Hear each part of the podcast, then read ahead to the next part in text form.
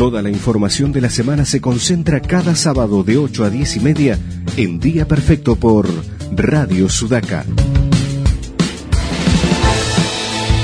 Sumate a Ricardo Aranea y equipo para repasar juntos los temas relevantes de los últimos siete días y analizar lo que se viene. Día Perfecto. Escucha para entender.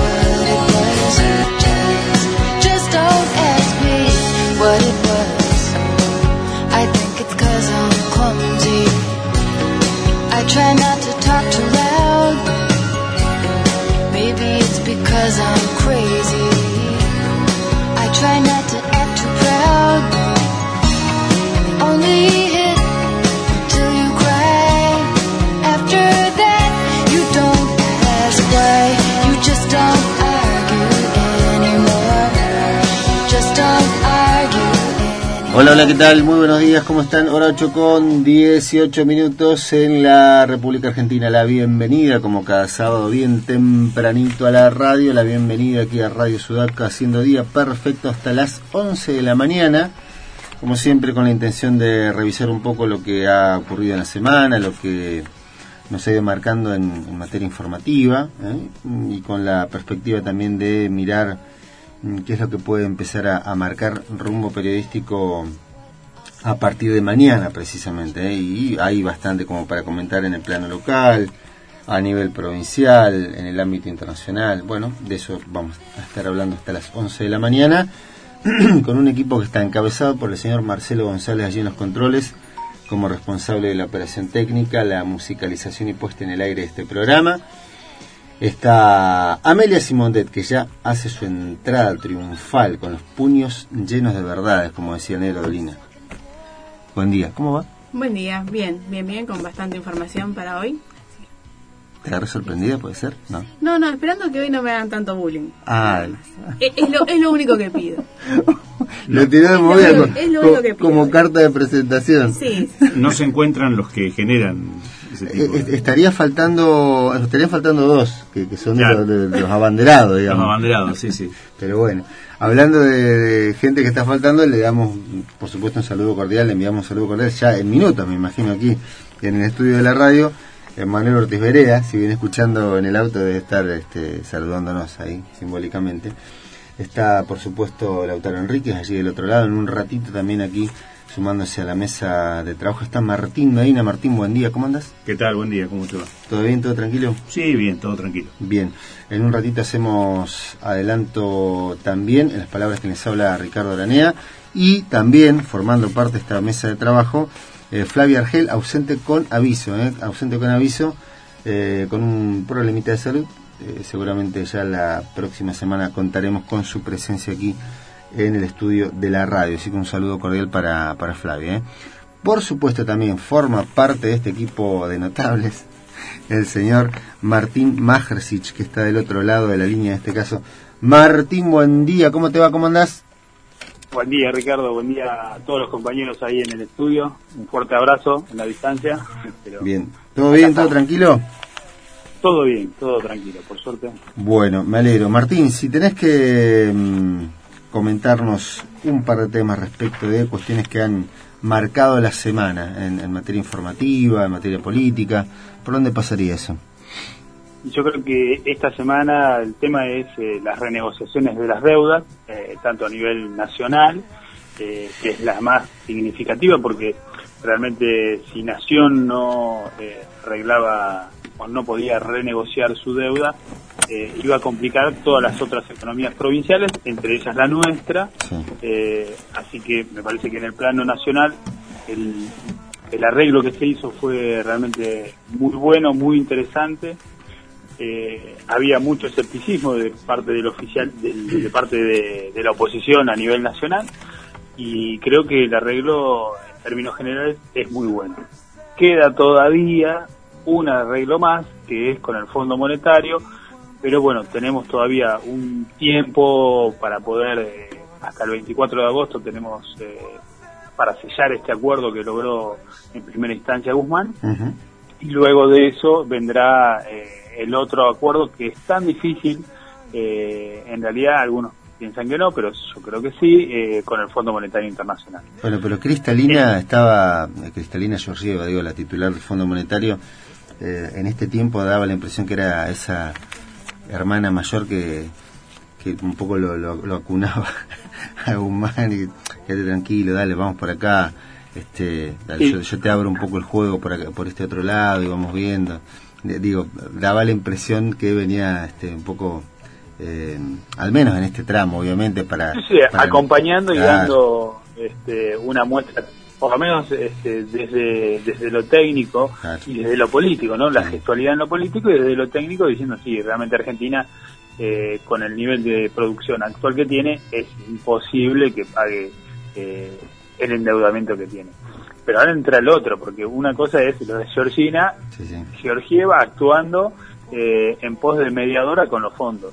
Y la otra es en su carácter de presidenta del Claro. FMI que tiene que, este, no deja de ser eh, la gerenta general, por decirlo para Sí, quien nos escucha del otro lado, como en una empresa. Entonces, eh, una cosa es, bueno, bien, sí, eh, a ver, vos aguantar el pago, pero también ahora me tiene que pagar a mí.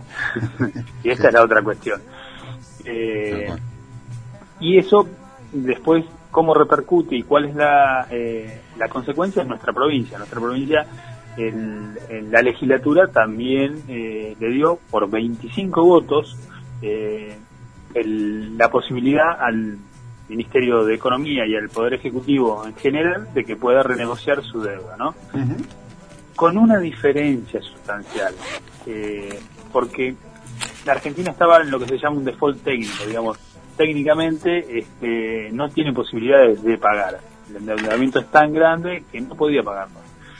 Acá los acreedores de la provincia de Chubut están cobrando.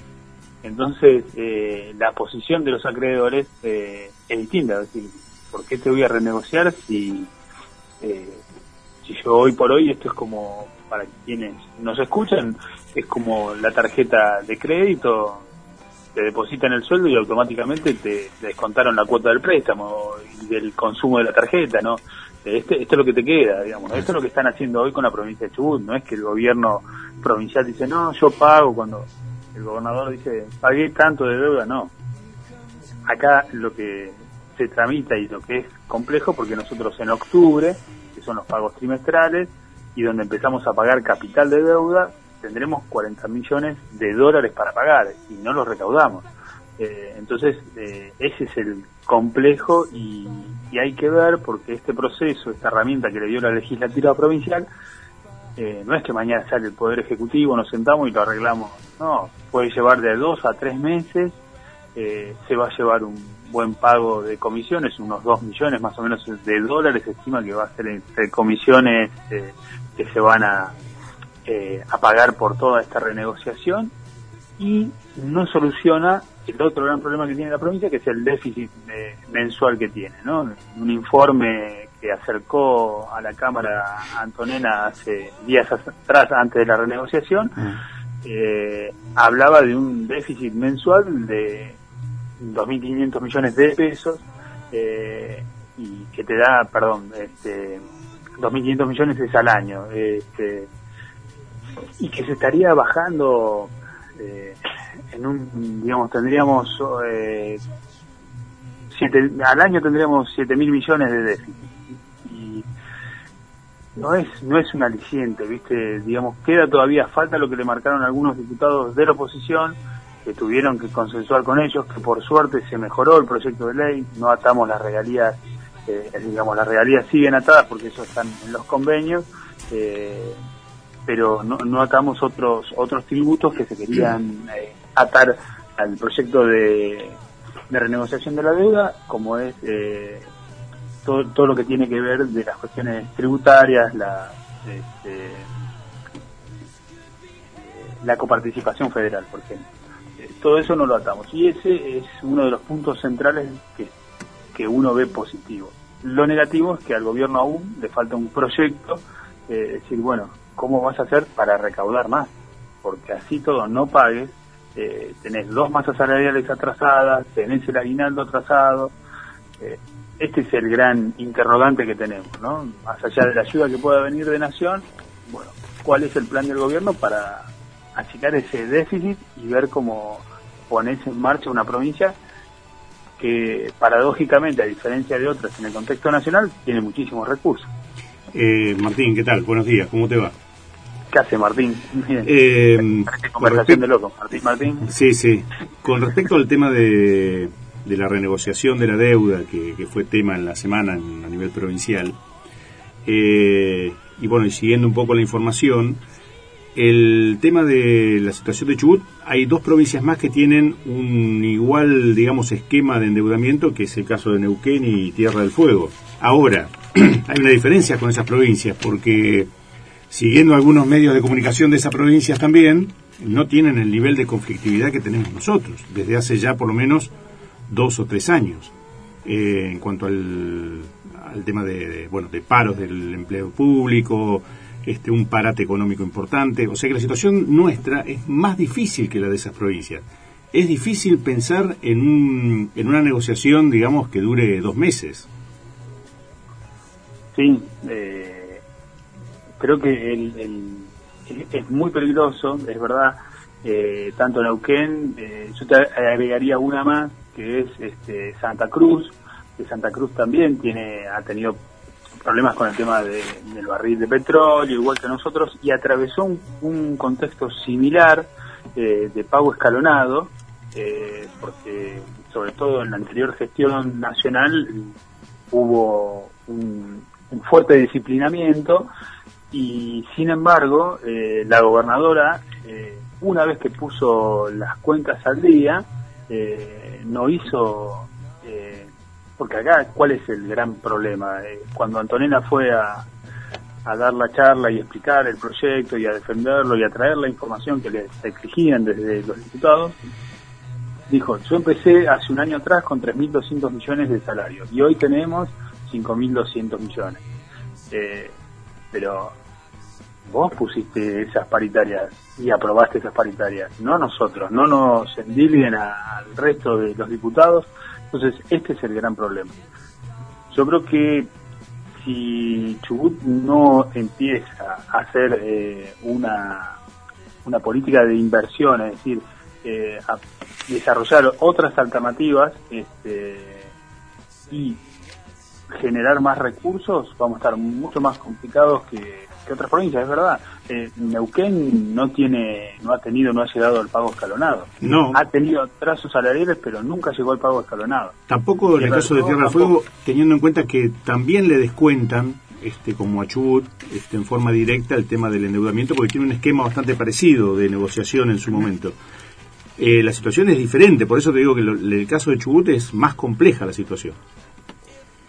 Sí, eh, personalmente lo veo mucho más complicado justamente por esto, porque no tenés este y, y que son es, es buena la comparación porque son eh, provincias más o menos similares en un montón de, de cuestiones eh, y cuidado que todo este conflicto de pandemia eh, a Neuquén eh, le pegó más fuerte que a Chubut en Sí, sí. cuanto a, a la extracción de petróleo porque ellos eh, apoyan, digamos, trabajan mucho con el no convencional, lo que es vaca muerta, el fracking, y nosotros seguimos este, con Sí, sí, con el viejo todavía de esquema, claro. el viejo sistema exacto de, eh, de extracción. Entonces, este, esa cuestión que para sería un beneficio, hoy no se está viendo por el nivel de endeudamiento que tomó la provincia. Bien, Martín, un, un renglón respecto de lo que pasó en la semana eh, con un comienzo también este, que, arrojó novedades importantes en cuanto a un tema que nosotros venimos comentando, venimos siguiendo. Me refiero al procesamiento de la- lo que era la cúpula de la AFI eh, durante la gestión de Mauricio Macri. En realidad es una cuestión casi de, a ver, de, de- continuidad más o menos lógica, porque mm, se venían dando novedades importantes, declaraciones de, de funcionarios de distinto rango de la AFI, pero daba la impresión como que todo el mundo eh, decía más o menos lo siguiente. Eh, sí, eh, a ver, a mí me mandaba, pero ¿quién te mandaba a espiar a tal lado? Y este fulano, que es el que estaba inmediatamente eh, encima de él. Y le preguntaban a ese y se decía, y sí, a mí el otro. Y así, yo subiendo la escalerita y nunca llegaban a lo más alto, que, bueno, en, en ese punto más alto estaba la figura de Arribas y de Magdalani. en realidad todo el mundo sabe que en realidad arriba de, de esos dos hay otra figura más importante todavía que, que carga con la responsabilidad más, más importante de todo esto. Pero, ¿qué te, qué te pareció ese- esa novedad? Me pareció interesantísima, creo que es el, el puntal eh, específico de por qué hay que avanzar con la reforma judicial. Eh, porque justamente no nos olvidemos que el expresidente de la Nación asumió procesado ¿Mm? en una causa similar a esta, de escuchas. Entonces, eh, y que es histórico, que es parte de, de- de su inseguridad personal, eh, pero una cosa es la inseguridad personal de alguien que no tiene este, connotación dentro de, la sociedad y otra es de una figura eh, tan importante para un Estado como es el presidente de la República. Entonces, eh, creo que lo de arriba y Magdalani, esto es, eh, es temporal, es decir, en breve, por, eh, por añadidura, va, eh, y creo que por eso también se ha ido del país, ¿no? Eh, el expresidente es responsable de todo esto y me sí. parece que eh, es- esto hace imperioso la reforma eh, judicial que han planteado con muy buen tino, eh, con un consejo de asesores que es ad honorem, eh, donde hay profesionales que, que no se los puede tildar en absoluto de, de kirchneristas. Entonces, me parece que se ha dado un paso mm, sumamente importante en lo que hace eh, a la calidad institucional de la República. Eh, justamente todo lo que pregonaba en el gobierno anterior eh, y que la degradó hasta el hartazgo con temas como este, que, que terrible, es decir, el- lo hemos hablado muchísimo durante mucho tiempo en muchos programas el Mm. año pasado y este ciclo también, eh, de cómo oradó todo eso la calidad institucional, es decir, no, no hay país en el mundo que hubiese resistido lo que pasó en el nuestro. Ahora, viste que igual, de, de todos modos, asociaciones de magistrados, eh, creo que representantes de alguna cámara también allí en, en Buenos Aires han salido a decir que en realidad esto es un intento del kirchnerismo por frenar las causas que investigan a la expresidenta, eh, bueno, eh, casi embanderándose en esa en esa posición y por otra parte hay voces que se siguen escuchando que en lo personal me llama mucho la atención cómo se puede sostener un funcionario judicial como el fiscal Stornelli que sigue paseando por los estudios de televisión eh, hablando en contra de la reforma judicial digo. Llamate muy muy llama- llamate un poco a silencio un, un poquito de dignidad para con vos y con tu familia llamate a silencio para algún este, desprevenido que se esté levantando a esta hora de la mañana, ¿por qué están hablando así de Stornelli?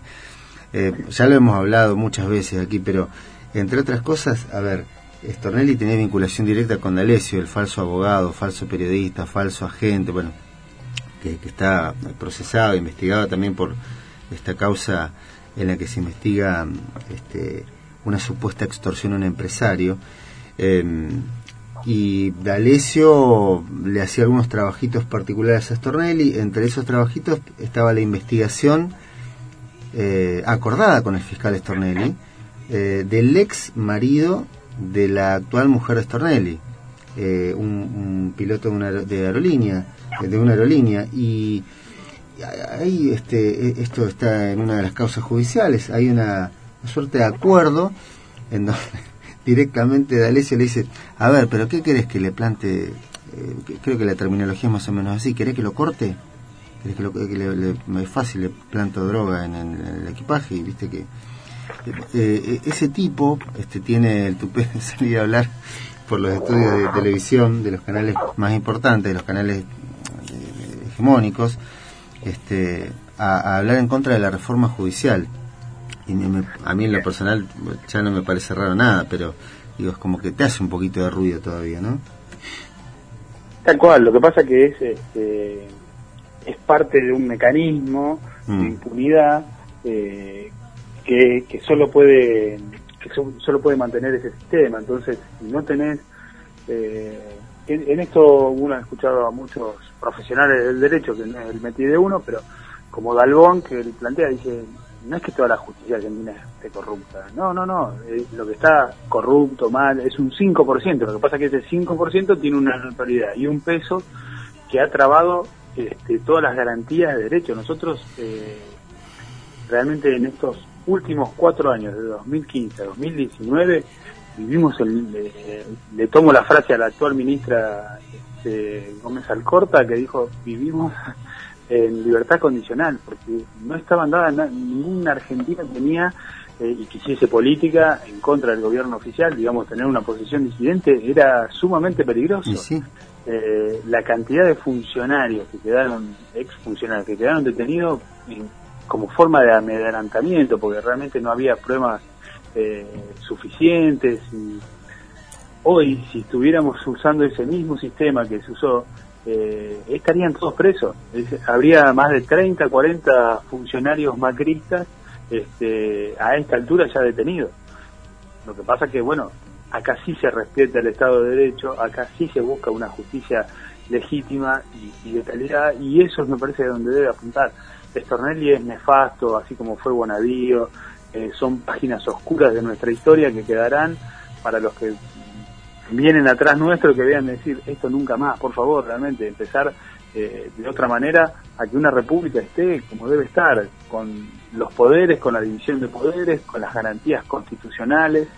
Eh, Stornelli estuvo siete meses en rebeldía, eh, sin ir a declarar ante un juez federal. Eh, entonces, bueno, ¿qué, qué queda para ahí? Y, el, y la moral este, de, de, estas, de estos personajes es, tal, y, te lo te lo colaciono con algo que también, no sé si lo habrán hablado en el estudio, pero eh, el tema del pseudo periodista Leuco festejando eh, que puede haber 10.000 casos de, de infectados por coronavirus la semana que viene en, en el AMBA. Es decir, son eso, eh, son, son ese, ese símbolo de desprecio tal hacia los sectores más populares de nuestro país que paradójicamente son los que con su sangre y esfuerzo han hecho que este país sea lo que sea, con sus defectos y, y virtudes, pero son los que han levantado el país. bueno, nos quedamos con, con esa última reflexión. Martín, no te robamos más tiempo, sabes que, eh, te esperamos el, el próximo el próximo sábado, ¿eh? como para seguir desgranando de, de qué viene la cosa. ¿eh? Te, te agradecemos por el contacto, Martín. Nos vemos. Un abrazo y saludo a todos los compañeros en el estudio. Un abrazo, que andes bien. Bueno, Martín Majasic y su mirada respecto de lo que nos ha dejado la semana en materia informativa, los temas destacados, y ahora como cuestión destacada, a esta hora de la mañana cobra relevancia cómo está el tiempo. Está frío, está ventoso, está... ¿Cómo está? A vos te, de- de todos los elementos del clima, ¿qué es lo que te llama más la atención, lo que más te molesta? ¿Qué es lo que no te bancás? No, el, el frío, lejos. ¿El frío lejos? Sí, sí, sí, sí. Vos, Amelia, me vas a acompañar, pa- pa- aguante el frío. Sí, Sí, sí, seguimos con eso. Bien, Lo vamos. que me molesta a mí es el viento. So- bien, perfecto, el viento. A la Lautaro también Hay otro, acompaña. bien. Yo la, la lluvia, el, el, el frío lo, lo banco. A De hecho, pesar, me, me a gusta. pesar de haber, eh, de haber nacido y haberme criado acá. Ajá. Pero bueno, Es- es- indudablemente que quizá en, en los que creen en otras vidas, Sí, sí. este, Ah, quizá haber caribeño. en el Caribe, Sí. total. Sí. En ese lugar. Este, mm, Bueno, yo justamente no me banco el viento y nací en Comodoro. Claro, ahí hay una cuestión. Bueno, ahí hay un problema así. Sí, sí, como para trabajar con el terapeuta. Eh, no, no, pero a mí también el viento me... me- bueno, yo también les incomodo. ¿En serio? No, pueden hacer por Ah, cantidad. bueno, Santa Baja, vamos todo en grupo. Eh, sí, sí, el viento es una cosa que no... me- La, la lluvia puede llover, no, no hay ningún tipo de problema, pero el viento es O una sea que cosa- están acá por eso. Nos Otro viento. trajo, nos trajo Sí, el en el viento nos amontona, el viento nos amontona, tal cual. Bueno, hablando del clima, ¿cómo está la mañana, muchachos? En este momento en Trelew tenemos 8 grados 8, de- 8 décimas con una sensación térmica de 4 grados 7 décimas y la máxima que se espera para hoy es de 17 grados. Wow, man. En Comodoro 11 grados 8 décimas, para hoy se espera una máxima de 15 grados y en Esquel 9 grados 9 décimas con una sensación térmica de 5 grados 8 décimas y la máxima que se espera para hoy es de 12 grados. Perfecto. Eh, ¿Qué temas tenemos como para comentar? Bueno, por un lado vamos a hablar de, de la vuelta del fútbol, porque ya hay protocolos, ya está todo preparado para que a partir de, esta semana que viene arranquen los entrenamientos, pensando sobre todo en, en la Copa Libertadores que se viene. Más allá de la información, que es la que vos estás marcando, ¿vos pensás que de verdad va a volver? Eh, ¿Por qué pregunto esto? Eh, me enteré en las últimas horas que murió el presidente de la Asociación Boliviana de Fútbol de COVID-19, murió el titular o el responsable máximo de la Federación Venezolana de Fútbol Sí, de COVID-19. también, también. Eh, bueno, en Brasil, hora tras hora se da información que termina afectando o Perú algún también. utilero, o algún jugador, algún directivo. Eh, ¿Será factible, será viable, che, de verdad? ¿Qué, qué opinas? ¿Cómo lo Yo creo que lo que van a volver son los entrenamientos, de ahí a que sea efectiva la vuelta del fútbol en cuanto a partidos, lo veo complicado, porque ni siquiera está claro hoy por hoy el protocolo que se, que se seguiría, sobre todo teniendo en cuenta que la Copa Libertadores implica viajes. Pero bueno, por el momento lo que está aprobado son eh, la vuelta a los entrenamientos. Bien. Todavía no se sabe que- cómo se va a trabajar respecto a, a la vuelta eh, de, de la competencia. También están los cronogramas porque por ahora es solamente la vuelta para los equipos de primera y Tigre, que juega la Copa Libertadores, y después de forma, de forma escalonada las demás categorías. También vamos a hablar en cuanto a fútbol de la Bundesliga, porque allá ya están pensando en protocolos para la vuelta del público a la Ah. cancha. Ya estamos hablando de, de un pasito más. Bueno, bueno, los alemanes arrancaron con, Largaron con la, primero. con la Sí, vuelta del fútbol. sí, sí. Y ahora ya se está pensando en la vuelta del público también. Que en principio sería solamente público local, sin visitantes, pero se está trabajando en ese protocolo. A la Argentina, digamos. Claro. Y también vamos a estar hablando de fútbol holandés, porque se, hay un, un club de la cuarta división Mm. que está pensando en incorporar a una, a una mujer, a una jugadora, al equipo profesional masculino. Wow, man. Así que vamos a hablar de eso también. Bueno, vamos a estar hablando un poquitito de ese tema súper interesante. Siempre está esta cuestión de debate respecto de a ver, si la biología masculina, cómo, cómo- trabaja ahí respecto de si hay ventaja o no cuando juegan con una mujer. Eh, ha- hacemos un adelanto, cu- ¿cuál es tu mirada? De- Después desarrollamos, pero a priori. Eh, viendo este caso puntual, creo que se puede llevar a- adelante porque eh, a ver, esta chica tiene 19 años. En, en Holanda... ¿La has visto jugar? No. No. Pero hasta los 18 en Holanda eh, los equipos son mixtos. Ajá. Y a partir de los 18 recién se, se dividen. Sí, sí. Eh, por lo tanto, lo, lo que ella pide es seguir jugando con los compañeros con los que jugó toda la vida, porque ella eh, hace 10 años que entrena, Claro. eh, en- se jugaban partidos y todas las competencias eran mixtas.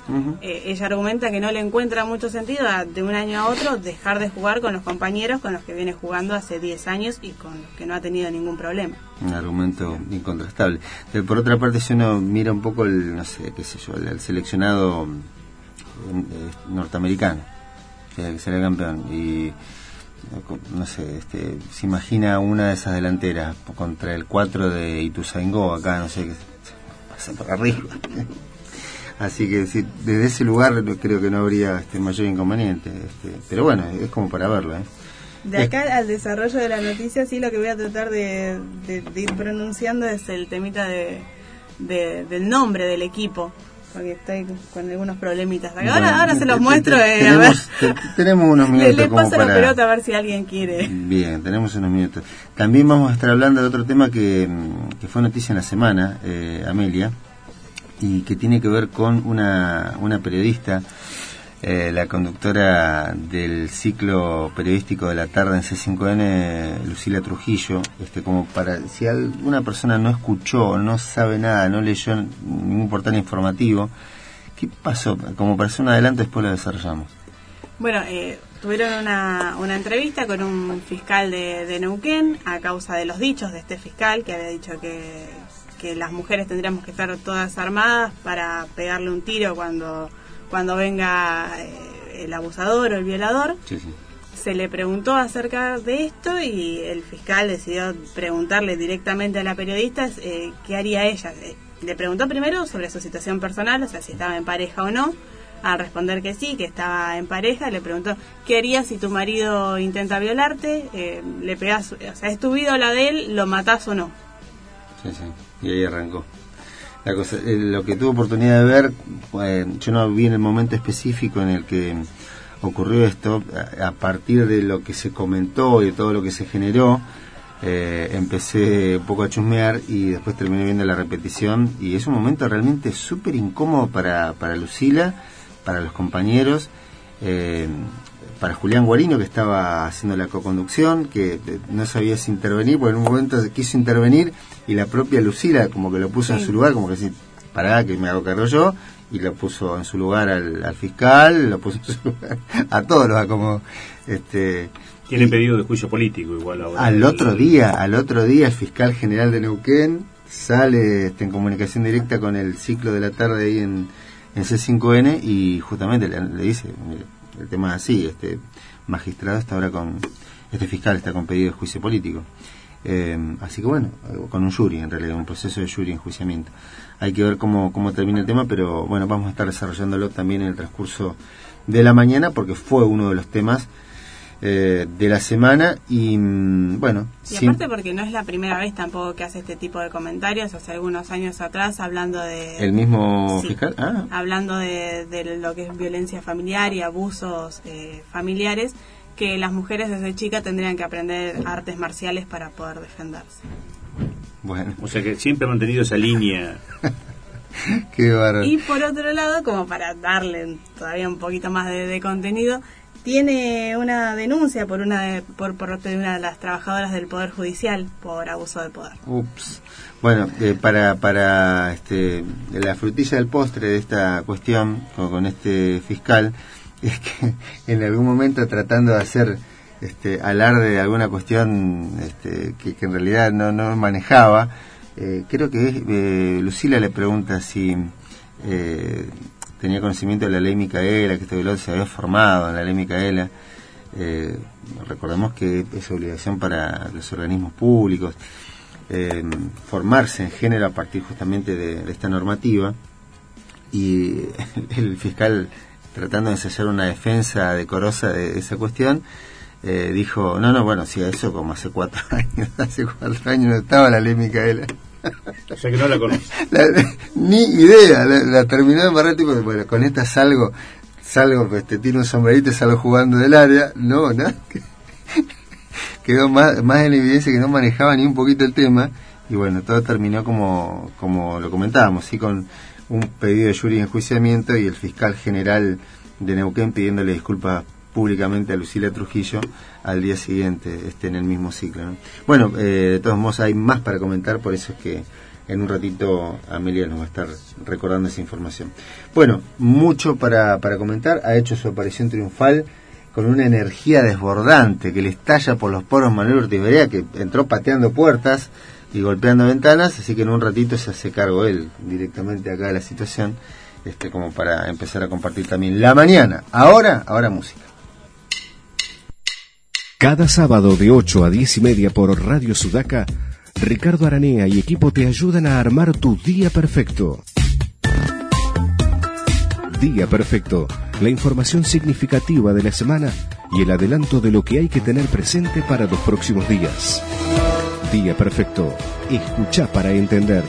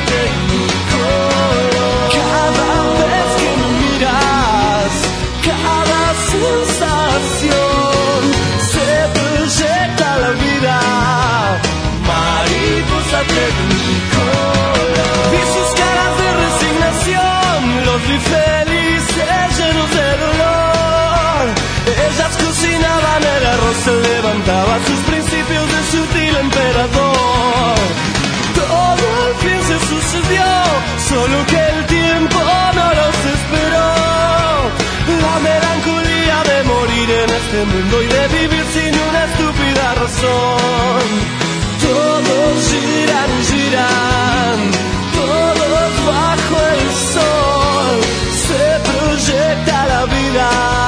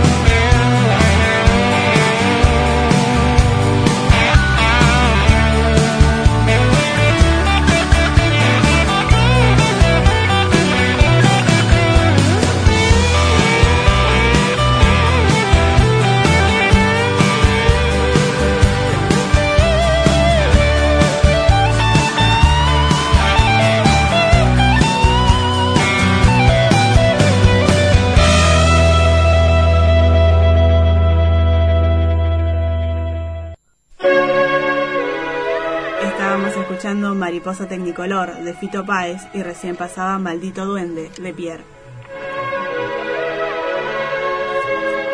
Un minuto nos separa de las 9 de la mañana en la República Argentina, siendo día perfecto por Radio Sudaca hasta las 11 de la mañana. Eh, me quedado pensando en el tema que estábamos escuchando hace un ratito nomás. eh, pero hubiera jugado plata que era Héroes del Silencio, el tema es de Héroes del Silencio, pero ah, muy buena versión de Pierre. Tenemos títulos destacados de medios eh, gráficos eh, del orden nacional y ¿cuáles son ellos, muchachos? Muchaches. Muchachos, vamos a empezar con página 12, que en su tapa destaca, todo está desbordado. En junio, el gobernador Morales ofrecía a Jujuy para que se jugara el Campeonato Nacional de Fútbol. Ahora reconoce que parte del sistema público de salud está colapsado. Los médicos dudan de los informes de infectados y muertos y, de- y describen hospitales abarrotados y familias que cavan tumbas. Eh, Un, un pequeñísimo paréntesis. Eh, iba- eh, iban a empezar, era de las primeras provincias en la grilla de partida para arrancar con las clases, Jujuy. Y arrancaron, Ar- o, o no alcanzaron a arrancar. No, no, pero sí estaba dentro de, de las provincias que, Que solicitaban el- claro. el- la reapertura de las, este, de las escuelas.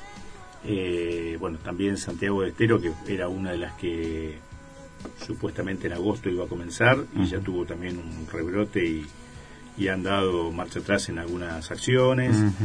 Es decir, que esto también es un permanente avanzar y retroceder, que eso resulta también complicado. ¿no? Sí, y para, digo, para mirar nosotros desde acá, porque también, a ver, a priori, alguien podría decir, bueno, pero en el caso de la zona del valle, por un lado, la zona de la cordillera por el otro, que vienen más o menos bien con el tema de, de los contagios, este, se podría habilitar, bueno, Comodoro, no, no sé qué determinación, bueno, ahora en un ratito por ahí lo podemos consultar, eh, qué determinación puede llegar a tomarse en Comodoro, digo, si se arranca en un lado sí, en otro no, cómo, cómo se podría llegar a, a hacer eso, y una cosa que a mí me preocupa, que lo vi la, la semana pasada, es que como que veo a la gente muy relajada, demasiado relajada. Tuve oportunidad de ir a la playa cuando fue el sábado, el domingo.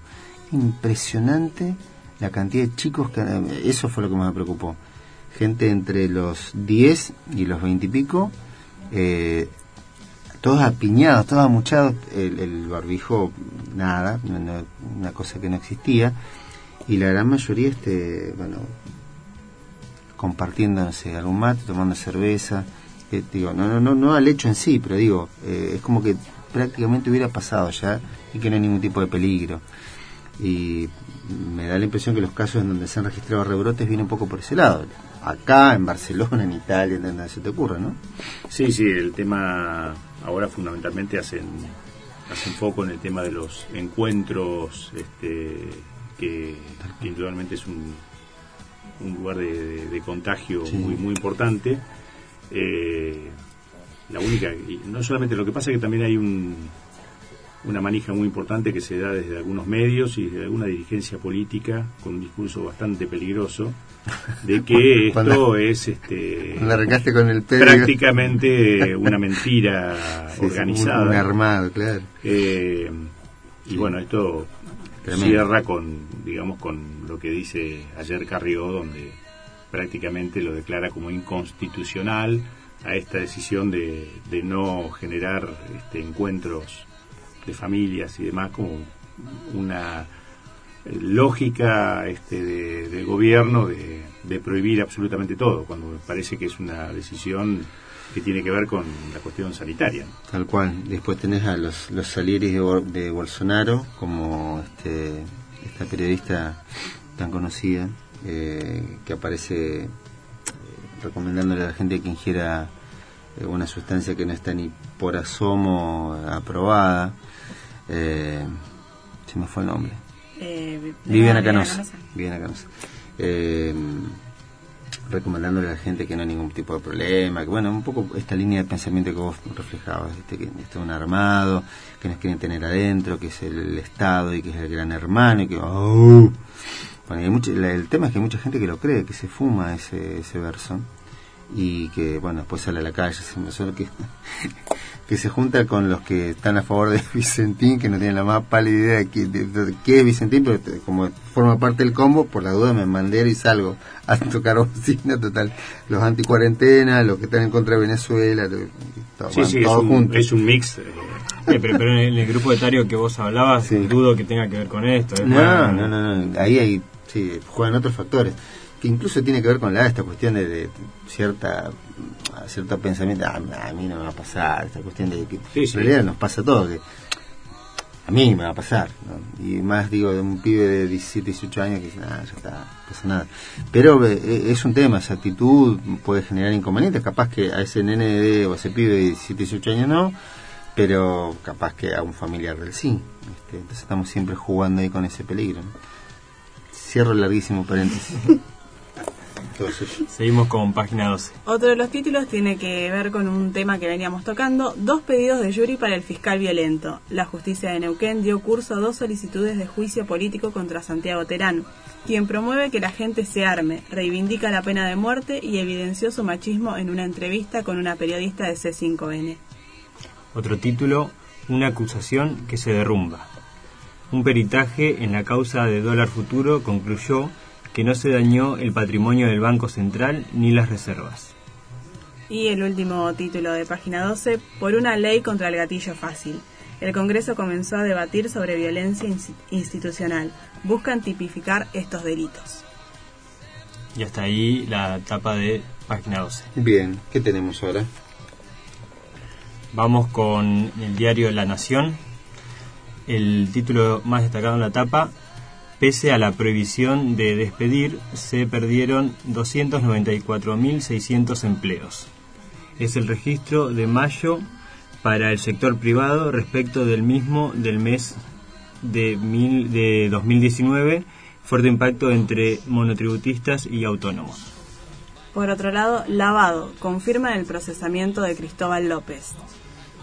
Otro título, al fútbol le llegó la hora del test, acompañado con una foto de Carlos Tevez realizándose... Tomando el té, no entendí nada. Por otro lado, Frederick admite que hay más violencia policial. Otro título, Trump ataca a los gigantes chinos en Internet. Amores virtuales, cómo tener una cita en la era del aislamiento. Apa, bueno, eh, acá ya, ya nuestro columnista eh, representante de los sectores populares, Lautaro, Lautaro, acá en un rato, en un rato tenés que este, hacer un comentario respecto a este tema. ¿eh? ¿Cómo, cómo es la, la cuestión sobre las eh, citas sobre las citas? Este, Pero, pero estaba un poco en contra la en época de pandemia. Sí. Claro, en época de pandemia, que dicen que ha, ha crecido, ha crecido, ha decrecido, ¿cómo es el tema? Eh, Me imagino que habrá, se habrá incrementado ese, ¿sí? ¿Qué, qué opinan? Nadie quiere hablar por las dudas. Nadie quiere hablar. Nadie quiere abrir el fuego por las dudas. Vamos, vamos a ver qué opina Lautaro y de acorde a eso... mm, Todos le hacemos Otro título, tapa del diario La Nación, Brasil suma 100.000 muertos por coronavirus. Y el último título, El prófugo del mortero con prisión domiciliaria. El prófugo del mortero, el prófugo eh, eh, debe haber sido el tipo que sumó más memes en la historia de la Argentina, por lo menos, ¿no? Bueno, ¿se, se acuerdan todos del, del Sí. Sí, ¿no? sí, Sí, sí, sí, sí. sí, cuando se votaba la ley este, para el tema de jubilados. Exacto. Bueno, tenemos, ¿qué más? Hasta ahí estábamos con Diario La Nación. Y nos queda Clarín. Vamos para cerramos lo de la corpo y tal. Eh, título principal, después de ocho meses descongelan el precio de las naftas y aumentan 7%. Otro título, el gobierno va a testear menos, pero siguen sus planes la ciudad y tres provincias. Además, los municipios de la costa se quejan de Golan y se preparan para las vacaciones. Otro título, San Cayetano virtual para una fuerte caída del empleo. Y el último título tiene que ver con fútbol, eliminados. El Madrid y la Juve, campeones afuera. City y Lyon a cuartos de la Champions. Hoy juega Barcelona. Bueno, eh, ah, después vamos a estar chequeando el horario en que juega Barcelona. Yo tuve oportunidad de ver un ratito eh, al Real con, con el Manchester City, partido parejo por momentos. Después el Manchester este, asumió el liderazgo de las acciones prácticamente hasta el final, manejó el partido. Impresionante lo que juega De Bruyne, el volante belga, ¿sí? Este, maneja absolutamente todo ahí, en todos los tiempos. Bueno, y quedó afuera, quedaron afuera dos campeones, ¿eh? dos campeones, la Juve y el Real Madrid. A las 4 juega. A las 4 juega el Barça Sí, con... frente al Napoli. Uh, partidazo, partidazo. Bueno, eh, ahí estamos entonces con el repaso de títulos destacados en la etapa de distintos medios gráficos, eh, por supuesto que puestos bajo la lupa de nuestro enfoque. Y mm, uno de los temas de la semana también tuvo que ver con eh, esta denuncia que formuló la expresidenta Cristina Fernández de Kirchner contra Google, ni más ni menos. ¿eh? ¿Por qué? Eh, se generó una polémica por esto y por supuesto que Google respondió. El tema es que eh, uno de los principales motores de búsqueda aparecía vinculado el nombre de la expresidenta al calificativo de chorra, por ejemplo.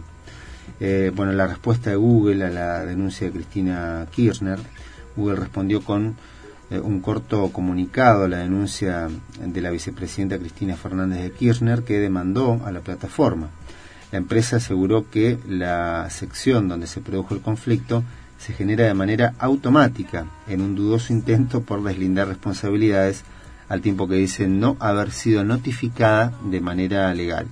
A través de los medios hemos tomado conocimiento de que la doctora Cristina Fernández de Kirchner habría realizado una presentación en la justicia en relación a un incidente ocurrido a mediados de mayo sobre cierto contenido en el panel de conocimiento, señaló la filial argentina de Google.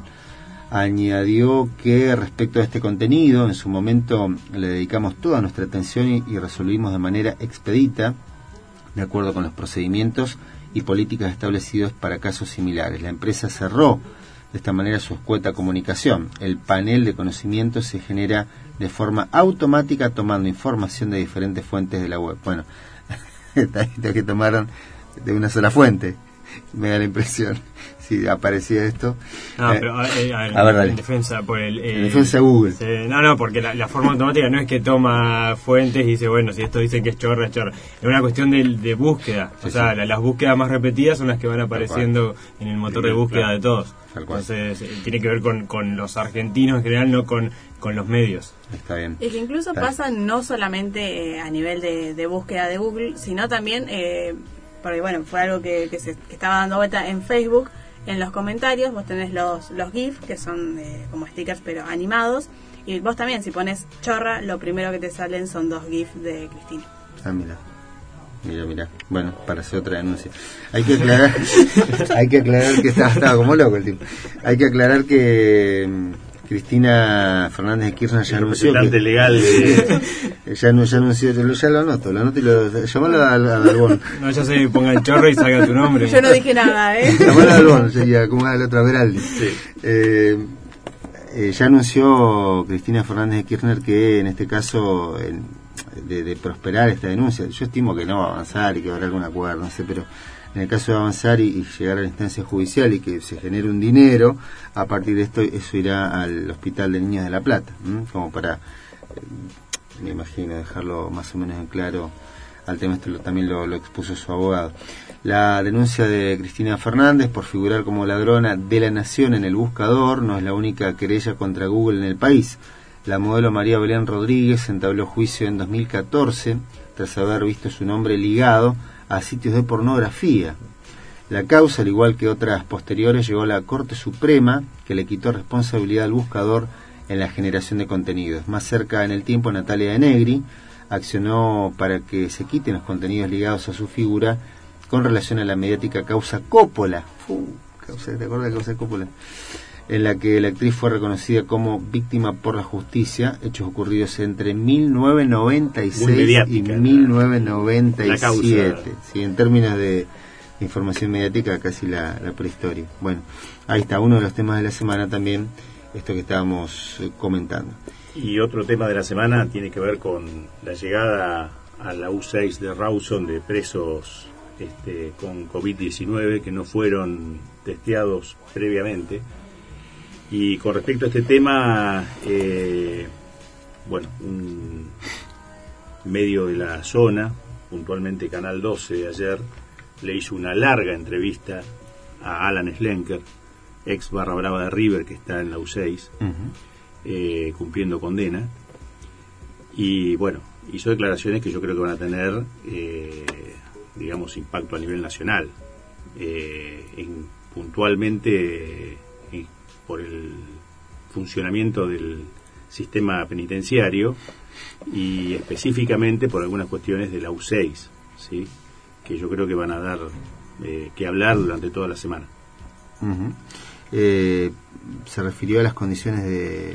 Él planteó puntualmente que la U6 es una cárcel del año 1950, así puntualmente lo, lo expresó. ¿Cuál, Eh, cuál reco- perito? recordemos, recordemos que Alan Lenker en principio era un barra brava bastante particular porque, digamos, pertenece a una familia acomodada, por decirlo en algún término, este, de Capital Federal. Familia Patricia. Eh, por lo tanto, este, digamos, su formación, eh, digamos, difiere de lo que puede ser un preso común que, Claro. que aparece en, en las cárceles federales. Ujú. Eh, habló de, de una cárcel que es del año 50, que no tiene ninguna condición este, Para digamos, estar, para alojando a, a todos los presos, Sí. este, como lo, lo manifestó ayer, que los riesgos son muchísimos, que no cumple con ninguna condición sanitaria, eh, que no tuvieron los cuidados suficientes del servicio penitenciario porque estos presos ahora se conoció, pero en realidad están desde la semana pasada, que tuvieron contacto con muchos de los presos. Eh, y habló, bueno, puntualmente este, sobre el trato que reciben todos los presos en la U6. Habló de prácticamente un campo de concentración.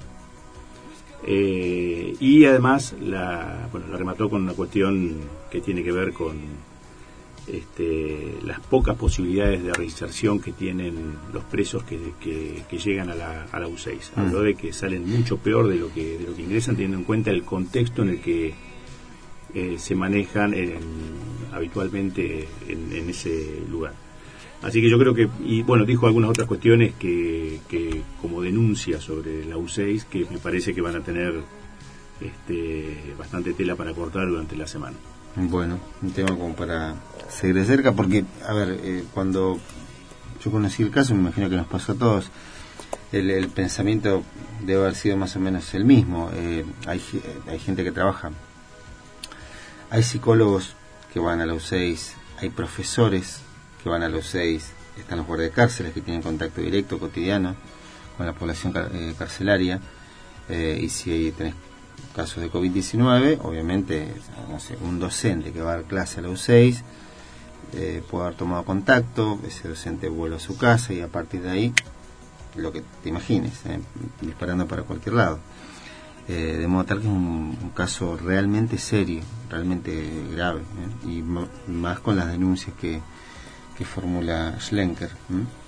Bueno, eh, ahí estamos con otro de los temas que ha marcado la semana en materia informativa, ahora 9, 17 minutos en la República Argentina. Vamos a irnos a la pausa, pero antes recordamos datos del tiempo y vías de contacto, que aunque parezca mentira, las tenemos. Bueno, recordamos que se pueden comunicar con nosotros a través de la página de Facebook, nos encuentran como Día Perfecto, también estamos en Twitter, arroba Día Perfecto-FM, y también nos pueden encontrar en Instagram como día, día.perfecto ok. Entre Leo la temperatura es de 8 grados 8 décimas, la sensación térmica de 4 grados 7 décimas, en Comodoro Rivadavia 11 grados 8 décimas la temperatura y en Esquel 9 grados 9 décimas con una sensación térmica de 5 grados 8 décimas.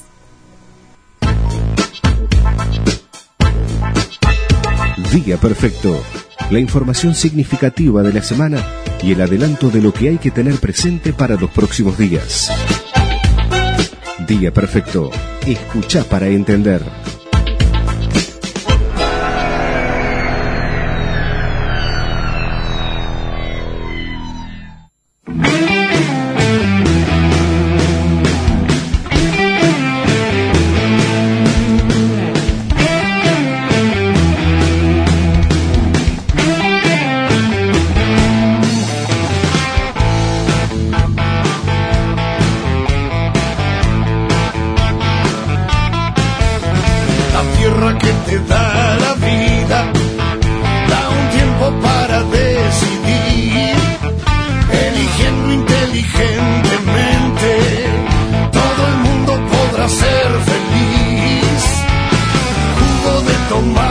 Frío, jugo de tomate frío en las venas, en las venas deberás tener.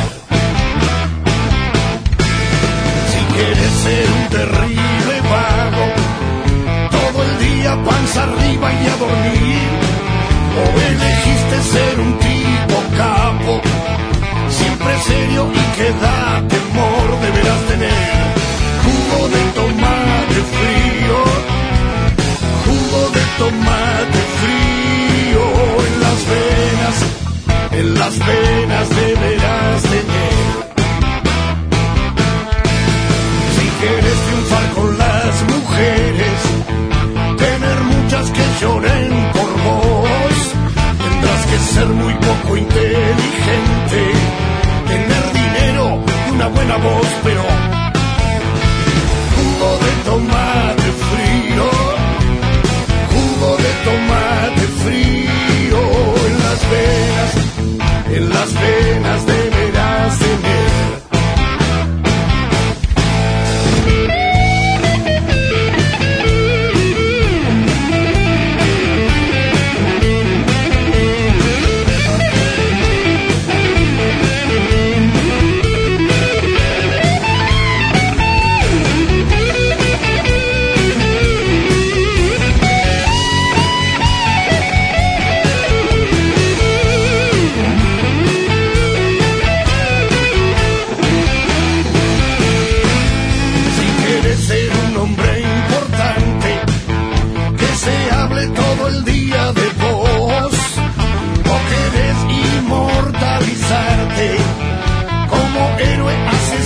Asesino o semidios. Ah, jugo de tomate frío, jugo de tomate frío en las venas, en las venas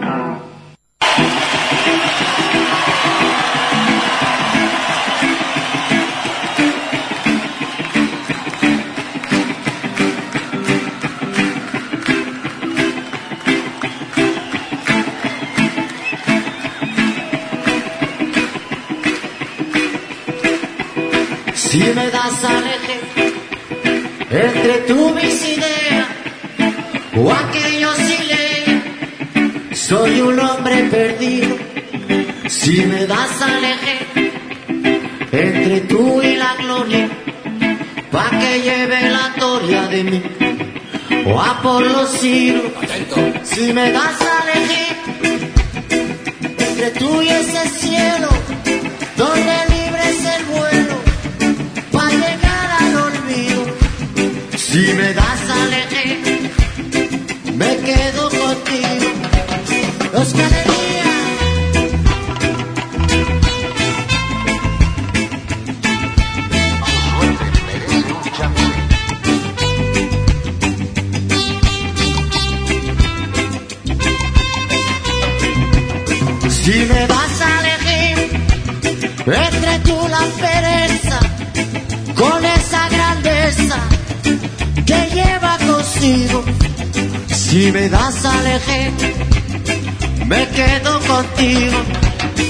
porque me da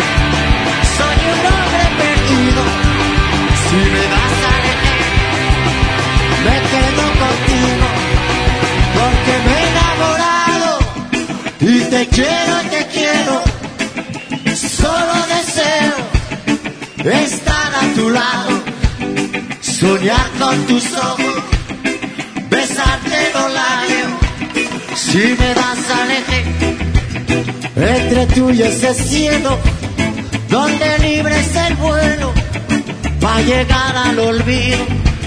Si me das aleje me quedo contigo porque me he y te quiero.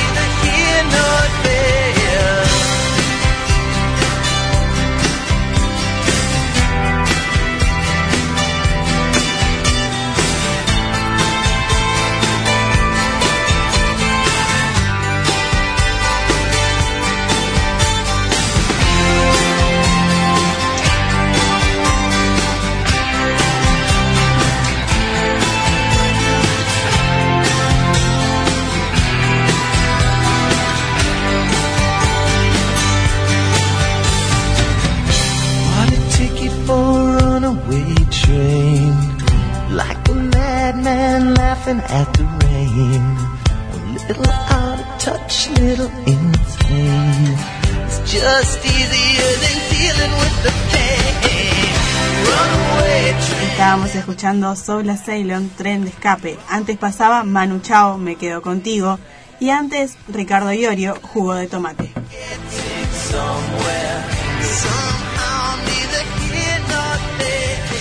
Las nueve y media de la mañana en punto en la República Argentina, siendo día perfecto aquí por Radio Sudaca hasta las 11 de la mañana. Algunos se, se reían y me miraban así como extrañados cuando ensayaba un paso de baile sobre el, el tema este. No, no sé por qué la, la gracia, este, nunca bailaron. Este, ¿No? ¿No? ¿No? Bueno. Eh, vamos a meternos en la información del ámbito provincial, ¿eh? Eh, porque hay, hay temas realmente importantes en, en materia educativa para, para analizar, para desarrollar, y para esto le hemos convocado eh, a la ministra de Educación, eh, Florencia Perata, que está en línea, ¿eh? ha tenido la amabilidad de aceptar nuestra, nuestra invitación y vamos a conversar unos minutitos con ella. Ministra Perata, buen día, de Radio Sudaca, Ricardo Aranea le habla, ¿cómo le va? Buenos días, muy bien, gracias por la invitación. Gracias por atendernos. ¿eh?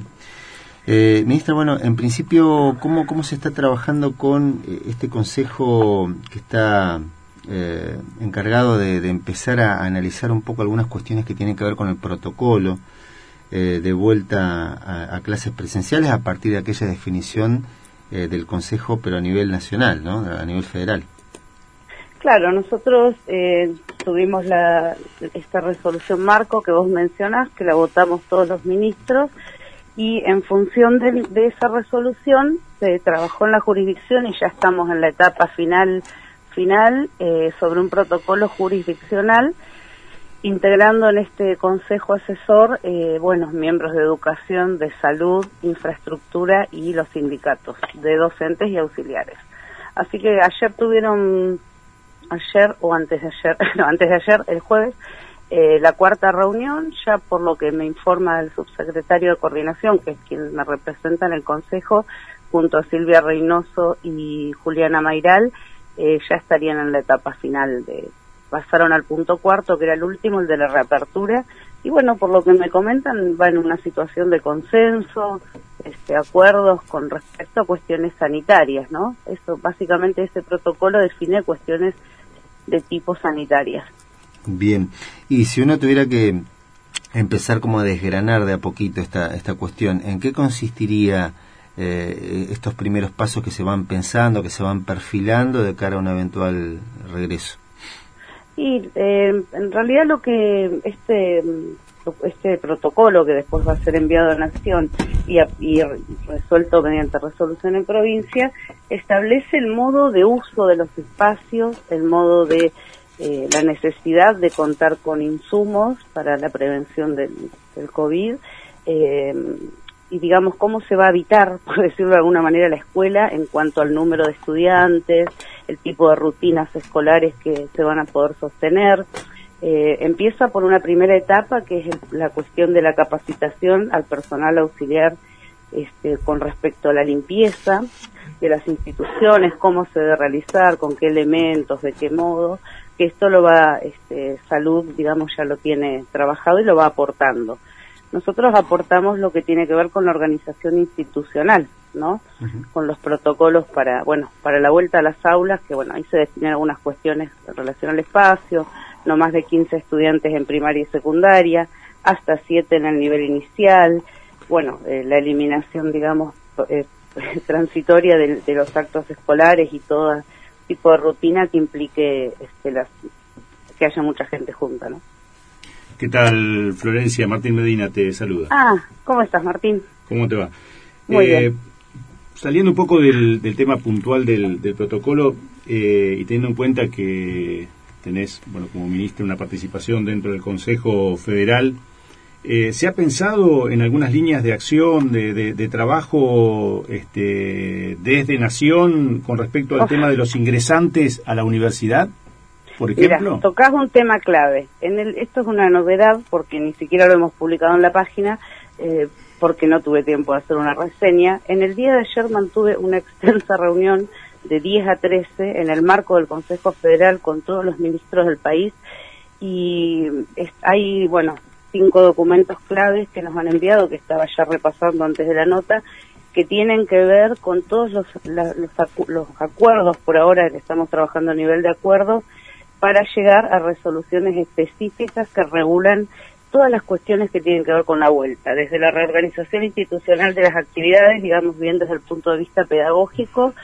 eh, las cuestiones que tienen que ver con evaluación, acreditación, hay un documento clave de lineamientos nacionales que, bueno, surge de la subsecretaría de mm, Adriana Puigros, que es larguísimo, así que lo estoy estudiando, pero hay, bueno, cinco este, documentos que van a formar parte de una resolución que nos anunciaron que estaríamos convocados el día viernes que viene a, Consejo Federal para votar y ahí vamos a ir, eh, lo que establecen estos documentos es que la jurisdicción tiene que tamizarlos y sacar sus propias normativas.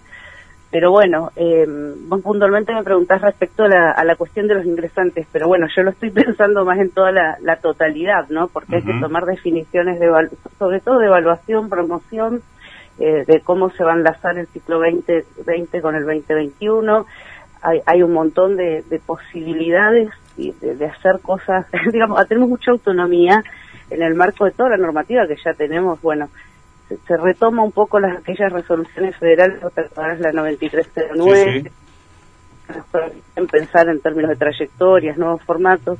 Aparece un, un- un concepto nuevo que es eh, que es esto de eh, el- la, la vuelta a clases, presencialidad, desde la no presencialidad y desde la alternancia. Son como tres nuevas figuras que aparecen.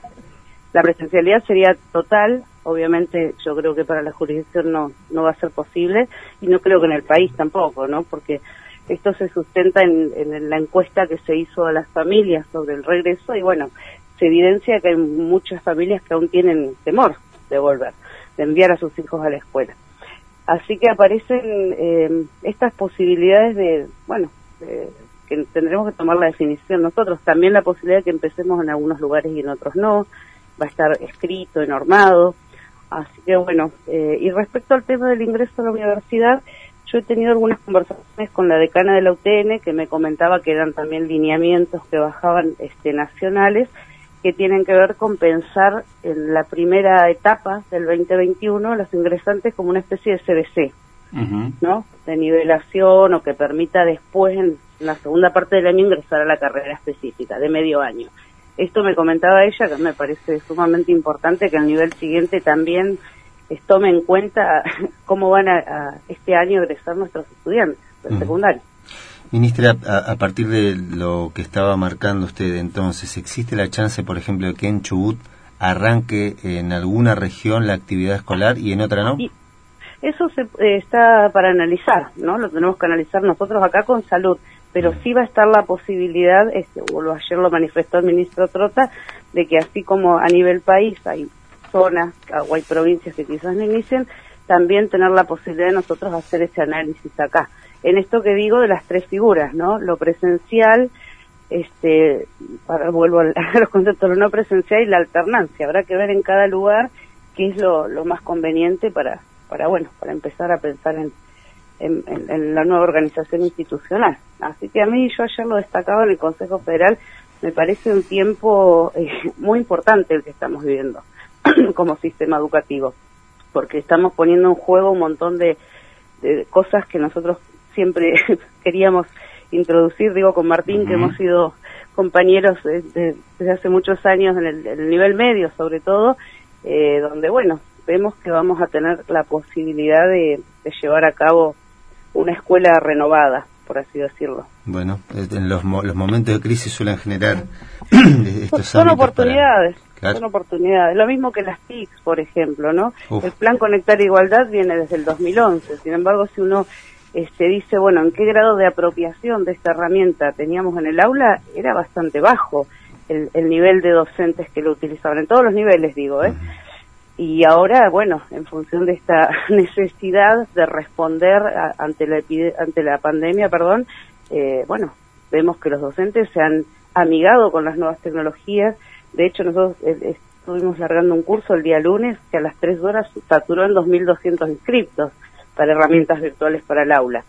Eso habla de que, bueno, hay necesidad de capacitación en lo que estamos trabajando también. Tenemos 16 cursos virtuales auspiciados y, y algunos organizados por el propio ministerio y otros que vamos a alargar ahora este, en breve. O sea que bueno, hay que acompañar esto también, ¿no? Lo mismo que lo casi como el protocolo pedagógico, hay que acompañarlo con documentos, normativas, capacitaciones. Bueno, el protocolo sanitario hay que acompañarlo con insumos también, de eso somos conscientes. Ujú. Bueno, 20 minutos para las 10 de la mañana en todo el país. Eh, para quien se haya enganchado tarde, está dialogando con nosotros la ministra de Educación de la provincia, Florencia Perata. Y está aquí en nuestra mesa de trabajo también eh, un joven integrante de- del equipo eh, que tiene el plus de haber egresado hace muy poquito y que Ah, tiene, tiene preguntas para hacer también. Bueno, Eh, buenos días, ministra. Lautaro Enrique le habla de Radio Sudaca. buenos días, Lautaro. Eh, con respecto a lo que comentabas antes en cuanto a la disposición del espacio para los estudiantes, que dependiendo del nivel va a ser, por ejemplo, del nivel primario de 7, más adelante de 15. No, inicial 7. Inicial 7. Eh, ¿Cómo se tiene prevista en base a la rotación que vayan haciendo la semana los estudiantes, aquellos que no cuenten eh, con conectividad dentro de sus casas para continuar con el normal cursado de, de las clases? Sí, por eso yo le decía primero que tenemos que elegir cuáles van a ser los modos, ¿no? Si va a ser, si decimos, bueno, eh, solo va a ser presencial lunes, miércoles y viernes, bueno, tendremos que priorizar saberes para que sean esos tres días donde el estudiante eh, tiene, digamos, este, un, una- un momento para, para el aprendizaje. Después tenemos otros formatos que son más flexibles, que es combinar esa presencialidad con una semipresencialidad y ahí tenemos la posibilidad también del soporte papel para quienes no tengan acceso a la conectividad. ¿no? Ayer también se habló el tema de la distribución de libros que llegaría desde Nación, o sea, hay otro y también la- las impresiones en las escuelas o bueno o, la- o el préstamo de los libros de las bibliotecas. Habrá que instrumentar los medios para que esa semipresencialidad para quienes no cuenten con la conectividad la tengan este, tengan la- el acceso como se está haciendo ahora. Ahora se está haciendo con los cuadernillos que llevamos por el número 6 y con múltiples iniciativas institucionales donde se, les acerca el material a aquellos estudiantes que no tienen posibilidades. Los docentes yo converso están muy atentos a esa situación. Siempre estamos atentos a los más vulnerables y en este momento también hemos visto que los docentes han puesto todo de sí. Así que es- imagino que por ahí va lo- la pregunta. Eh, también el hecho de poder contar al menos con dos días de presencialidad con el grupo es otra la, la posibilidad de la devolución, de bueno, del seguimiento, ¿no? Así que veremos qué formas vamos definiendo para la jurisdicción, pero esto está fresquito, así que yo no les podría decir que en Chubut arranca ni presencial, ni semi, ni alternado, porque bueno, son cuestiones que todavía tenemos un tiempo para, para definirlo, ¿no? De, de hecho, ayer Trota, cuando enmarcó la, la reunión, este, planteó esta cuestión del retraso en el regreso, ¿no? Desde toda esta organización previa como necesaria y, sí, retrasar regreso. Y bueno, y también por las cuestiones que van surgiendo que se habilitan algunos regresos presenciales y crece el número de contagiados. Seguro. Entonces, bueno, ahí hay una cuestión que no tenemos un apuro de nación por volver ya, lo cual nos da un tiempo para trabajar todas estas cosas. La verdad que yo hoy abrí la compu y todo eso y digo, wow, es un trabajo enorme el que hay que hacer porque, bueno, así lo hicimos con el protocolo, lo estamos terminando, bueno, ahora enfocarnos en, en este otro protocolo pedagógico, ¿no?, del regreso.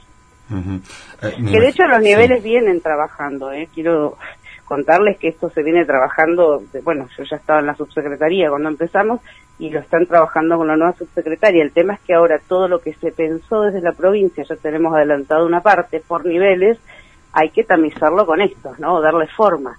pero bueno, estábamos siempre enmarcados en la línea nacional, así que no estamos muy lejos y, en cierto sentido adelantados porque ya tenemos relevadas este, con las supervisiones y con propuestas de las escuelas opciones, no es que partimos de cero y nos ponemos a trabajar.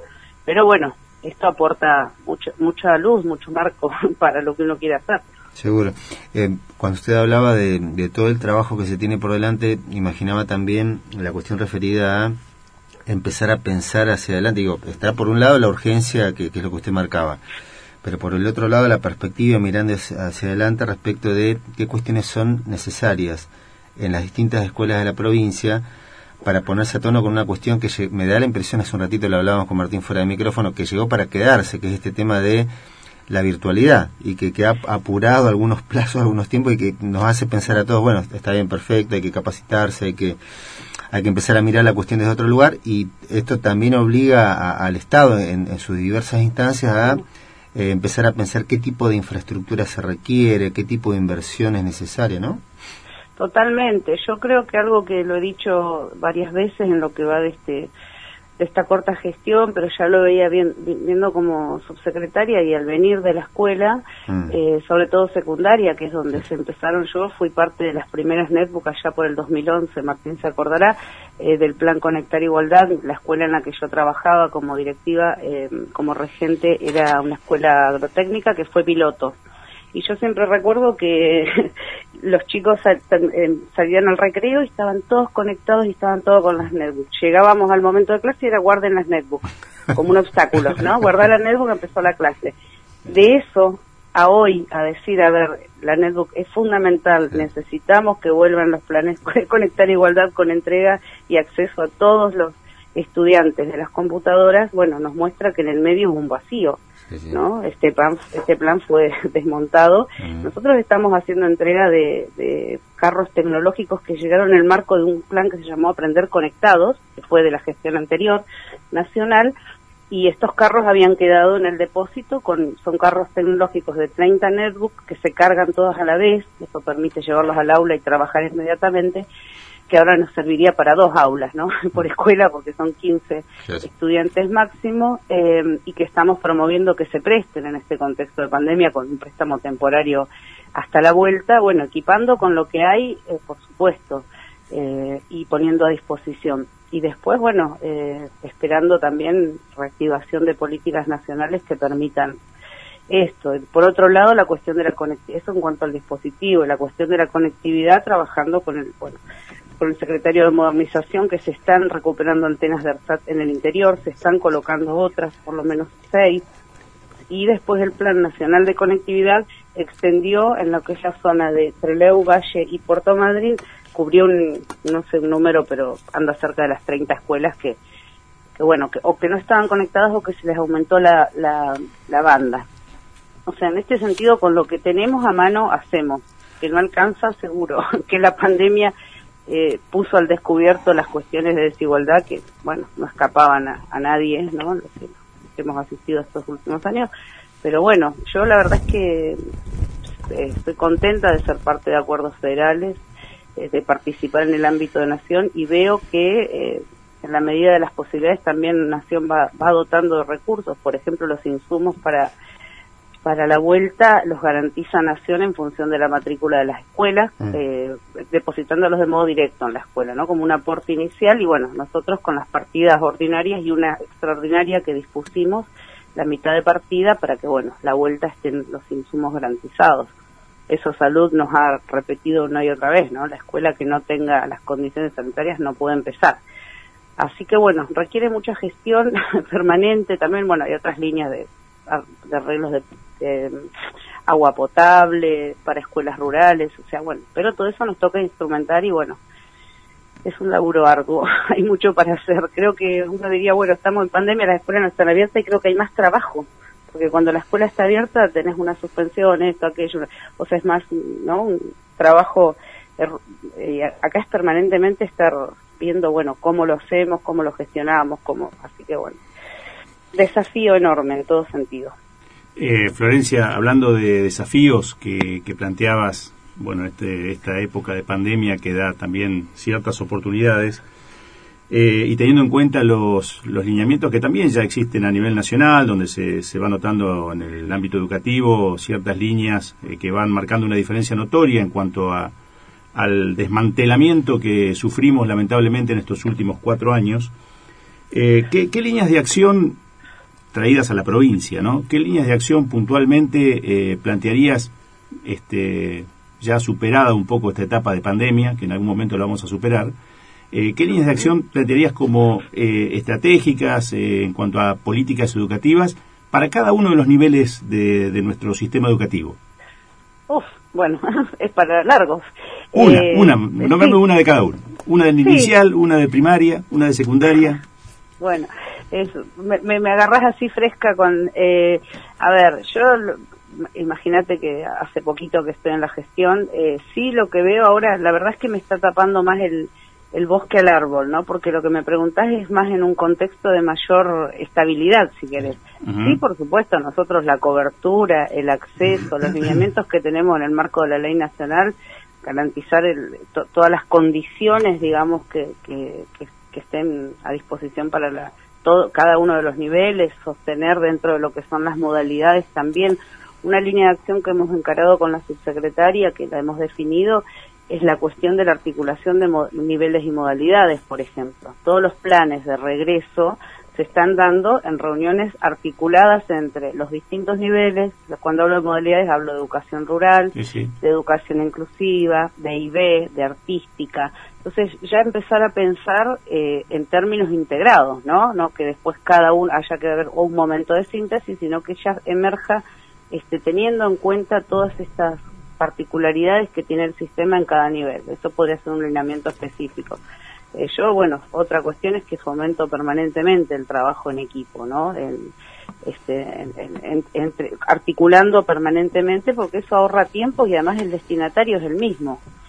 Eh, después otras políticas tienen que ver con la cuestión de, de- de poner a disposición, ahí viene más enmarcado en los planes nacionales de donde vienen los recursos, la capacitación docente, me parece que es fundamental para poder en la virtualidad o en la presencialidad este, tener mejores prácticas de enseñanza y mejores aprendizajes, eh, cuestiones de evaluación que tengan que ver con pensar a la evaluación formativa, evaluación que no, que poder desterrar, ¿no? De ciertos niveles, sobre todo secundaria, que es más evidente, pero Sí, también sí. en los otros niveles está esta idea de la evaluación a término, una evaluación este, sumativa y poder pensar verdaderamente, por eso yo recuperaba al principio las resoluciones del 2009, pensar en términos de trayectoria escolar, ¿no? Este estudiante que ingresa este, a los tres años, que es otra política de Estado, poder universalizar la sala de tres. Este año fue imposible hasta inscribir, ¿no? Porque no, no, no nos dieron los tiempos, siempre los, los niños de tres se, se inscriben a fin de marzo. Y bueno, pero eh, que ingresa a los tres años, supongamos, o cuatro, hoy en y que está egresando en un sexto o séptimo año de la escuela secundaria. Sí, sí. Entonces, pensar todo ese pasaje por todo el sistema y por eso a mí no me asusta si no tenemos que cerrar notas ahora y si, si Nación nos dice pueden evaluar en el 2021 y si no será en agosto del 2021, poder flexibilizar estas cuestiones para, bueno, justamente para apuntar a la trayectoria escolar.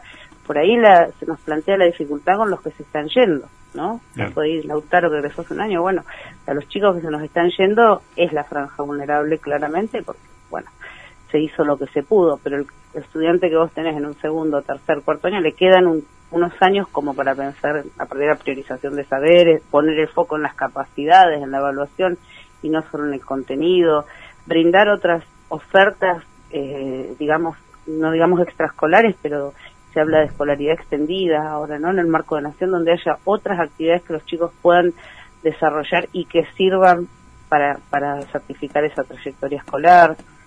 Bueno, hay un montón de lineamientos o cosas que uno puede ir pensando eh, que, que- que se enlazan con este año, ¿no? Sí, No sí. es que- porque uno cuando hace una línea de acción tiene que pensar de dónde viene y hacia dónde va. Bueno, venimos de un contexto particular, pero que bueno, insisto, para mí es una oportunidad de está en nuestras manos que esto se, se plasme en un cambio o en algo que deje huella o pase como una medida es así de salvataje para pasar la crisis, ¿no? Son como las dos opciones que yo veo y Sí, voy sí. en la, en Y- la y primera. además este, va a llevar un trabajo muy arduo hacia cada hacia dentro de cada una de las instituciones, ¿no?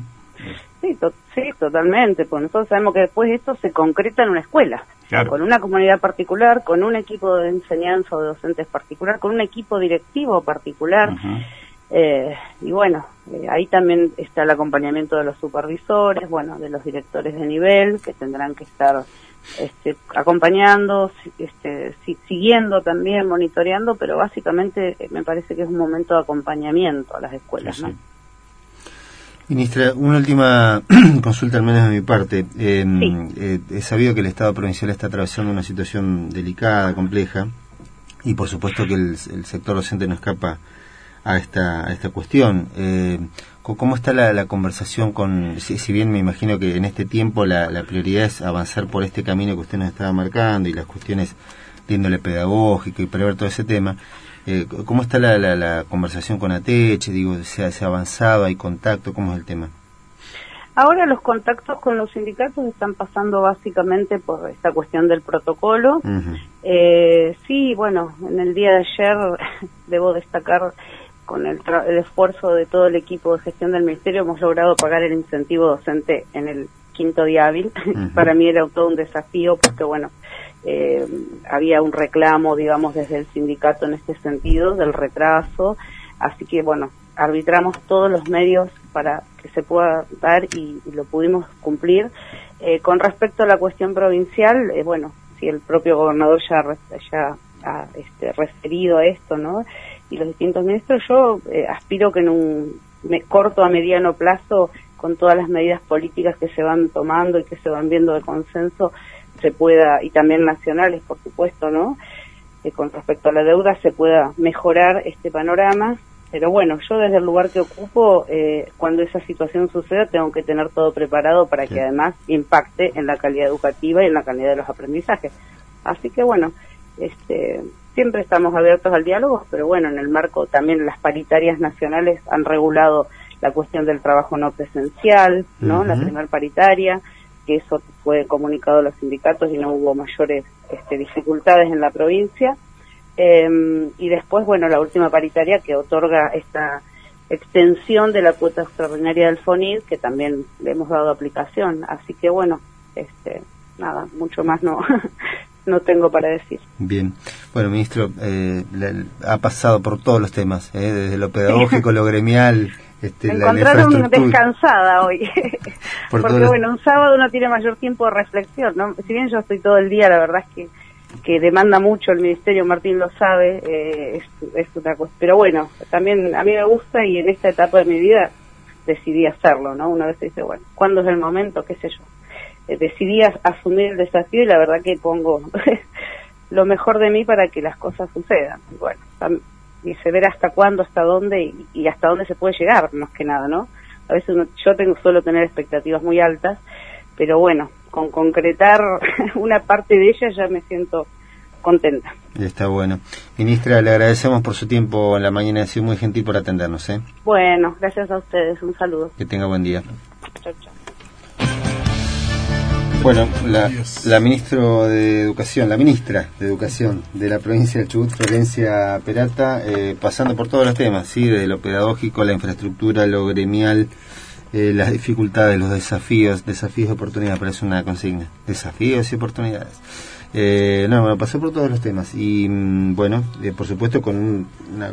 A ver, no le envidio ni un poquito el lugar que, le toca ocupar en este en este momento porque hay una situación de es verdad no si uno lo mira desde el lado positivo hay una situación de crisis y de enorme oportunidad para implementar una serie de cuestiones que los docentes eh, las hablamos las charlamos por ahí en las reuniones no sé horas institucionales en la, en la sala de profes che estaría bueno hacer esto que o, eh, ¿Qué te parece si por ahí trabajamos en conjunto? Bueno, ahora la tremenda crisis que nos atraviesa da marco, da contexto como para empezar a, a avanzar en algunas cuestiones que en otro momento hubieran No sido imposibles. No, no, y de hecho, este, digamos, planteando el tema de, por ejemplo, de conectar igualdad, que Mm. tanto costó, eh, que tanto costó no tanto en los chicos, sino que en los adultos. eh, Yo te diría más en los adultos. Sí, totalmente. eh, donde fue un recurso hasta, te diría, bastardeado por, por el mismo, muchos, muchos docentes, eh, que hoy nos encontramos con la necesidad imperiosa de contar con ciertas herramientas que bueno y ahora y ahora notamos que ese tiempo realmente este, no se ocupó y, y se desperdició de una Mm. manera este, tremenda. Después hubo cuatro años de un vaciamiento enorme donde lo que era el plan conectar por ejemplo Igualdad lo, lo desmantelaron absolutamente. Y también en esto sí también hay una parte de culpa de gran parte de la sociedad donde tampoco no se este, digamos incorporó como propio este, una herramienta tan importante como, como en este caso era la, la conectividad y el poder acceder a una, a una máquina. Mm.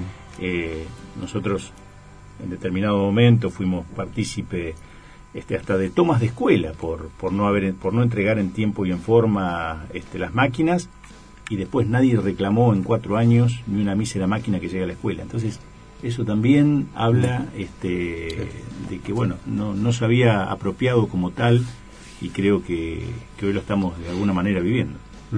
Eh, la, la escuela, no, no descubro la pólvora ni mucho menos con esto que voy a decir, pero la escuela eh, debe ser de las instituciones sociales que, que presentan más fuerte resistencia al cambio, por un montón de cuestiones. Eh, incluso a nivel de formación de los docentes. Este, hay una mucho serie- más en la secundaria te diría Pu- eh, sí, eh, creo que es así.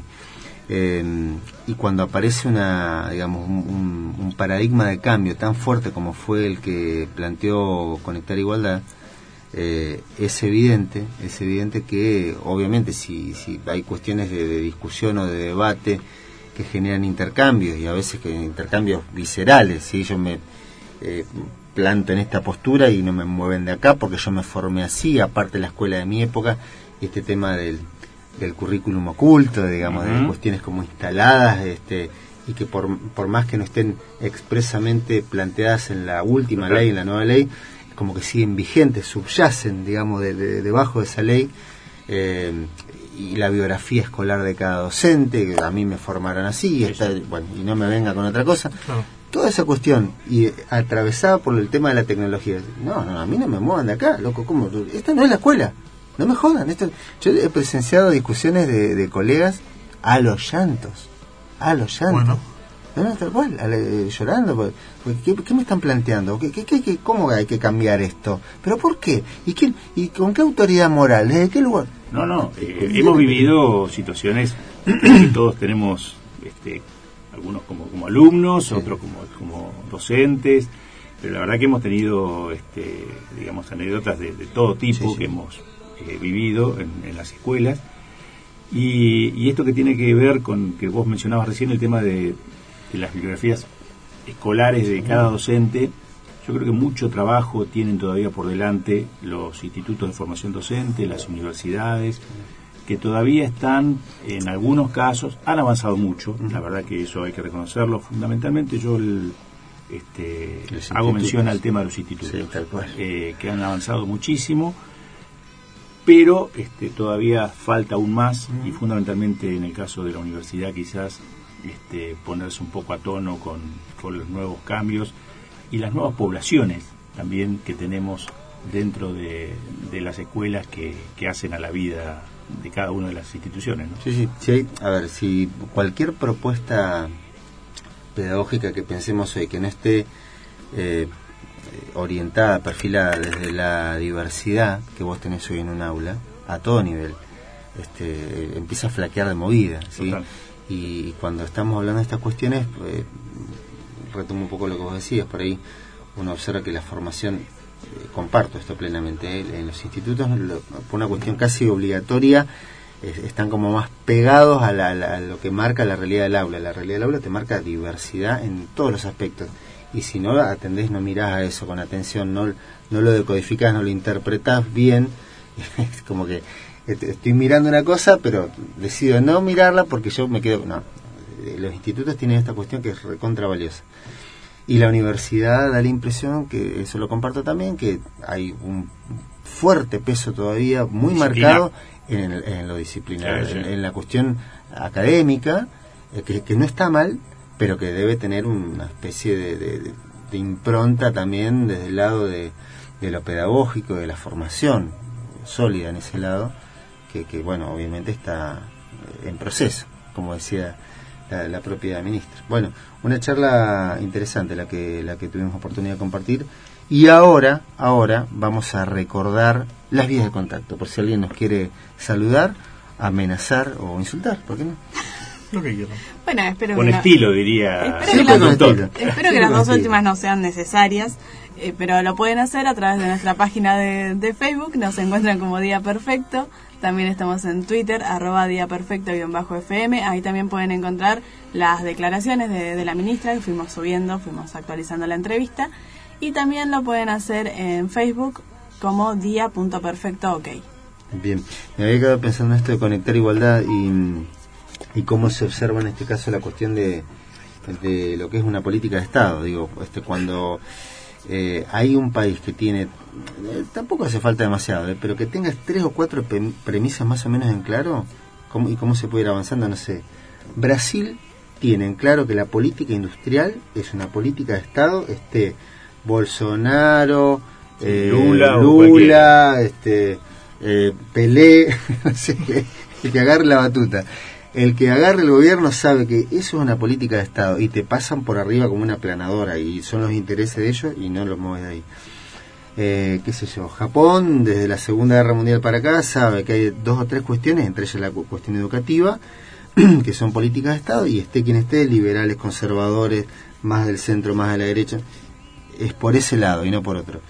Nosotros da la impresión que esta cuestión pendular eterna Total. que tenemos entre blanco, negro, Argentina, este, Boca River, Perón o muerte, como decía Eliseo Verón hace unos años, eh, y siempre como que nos está marcando eso, y no, da la impresión que no nos terminamos de poner de acuerdo respecto de, che, en materia educativa hay dos o tres cuestiones son elementos, la infraestructura, tiene que ser básica, es una cuestión, en eso tenemos que ponernos todos de acuerdo.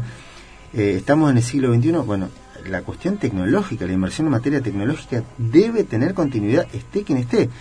Eh, nos pasó hace cuatro años que vino alguien y dijo, che, no, todo esto, ¿había cuestiones para mejorar? Sí, pero Sí, montonazo. El piso tecnológico de la escuela, la cuestión de internet, la conectividad, las máquinas, ¿no te gustaban la- el formato de las máquinas? Cambiémosla.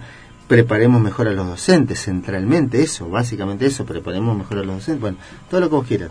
Pero darle, darle continuidad, mejoralo, remozalo, reformulalo, dale una vuelta de tuerca, pero continualo. Si acá lo que se hizo fue, ¡pum! Hasta acá llegó, todo esto para atrás, no sirvió. Esto es para...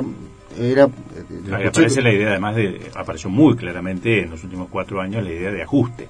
Tal cual. Es decir, No, cierran los números. esa idea de gastos Tal cual. eh, que, que había que eliminar. Tal cual. Y lo estamos pagando ahora. Eh, eh, vuelvo a lo que decía la semana pasada, creo que es contrafáctico pensar qué hubiera pasado si, en este caso, nos agarraba la pandemia con el plan Conectar Igualdad a full. A priori uno puede decir, bueno, eh, capaz que el impacto mm, se sentía de otra manera porque teníamos, mm, a ver, si tenemos que hacer a, a ojo un número de, de chicos que tienen conectividad, y esto lo digo de, de- de fuente propia, por, por lo que yo laburo en la semana, no sé, qué sé yo, este, de, de un total de 30 en el aula, en un buen día cuando se alinean los planetas tendré 10 conectados, pero sí. con una excelente, se alinean Claro. todos los planetas, de todos los universos paralelos, digamos.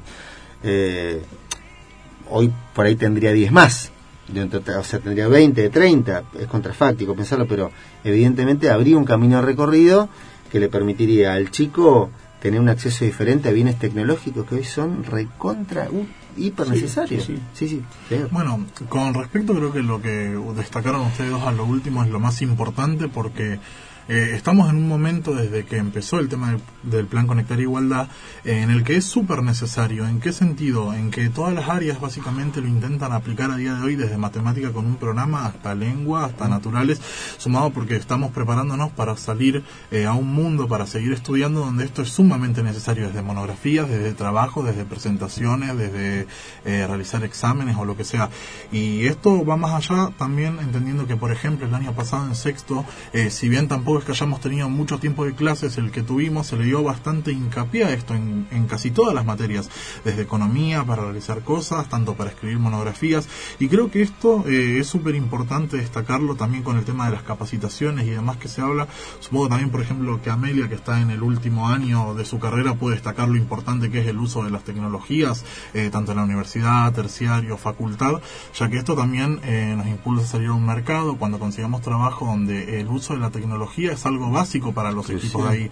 Entonces, supongo que el recorrido que se va haciendo en la secundaria en base al uso de las tecnologías es súper necesario y que sí que en estos últimos años cuando se cortó eh, trajo bastante problemas suponiendo también a lo que llegamos hoy que como decías vos eh, suponiendo que hubiera pasado y es muy probable que si esto eh, hubiera seguido hoy tendríamos mucha más gente conectada sabiendo que también hay otros factores que rodean como lo que es el internet y demás pero por lo menos tendríamos un alcance más tecnológico a la hora de realizar trabajos de saber utilizar programas y demás que eh, para futuros años también para la salida como decíamos de terciarios universitarios hubiera sido eh, un factor bastante importante, ya que también hay que tener en cuenta que muchos chicos y chicas que terminan la secundaria a veces no cuentan con los recursos para comprar una computadora, para conseguir y viven pendiente de a ver cómo lo hago, a ver si puedo ir a la casa de un amigo, un ciber y que no podés eh, vivir constantemente pensando de dónde voy a agarrarme para realizar eso. Ah, tal Sí, cual. que incluso va más allá de, de lo que es exclusivamente la, la conectividad de Internet. Como vos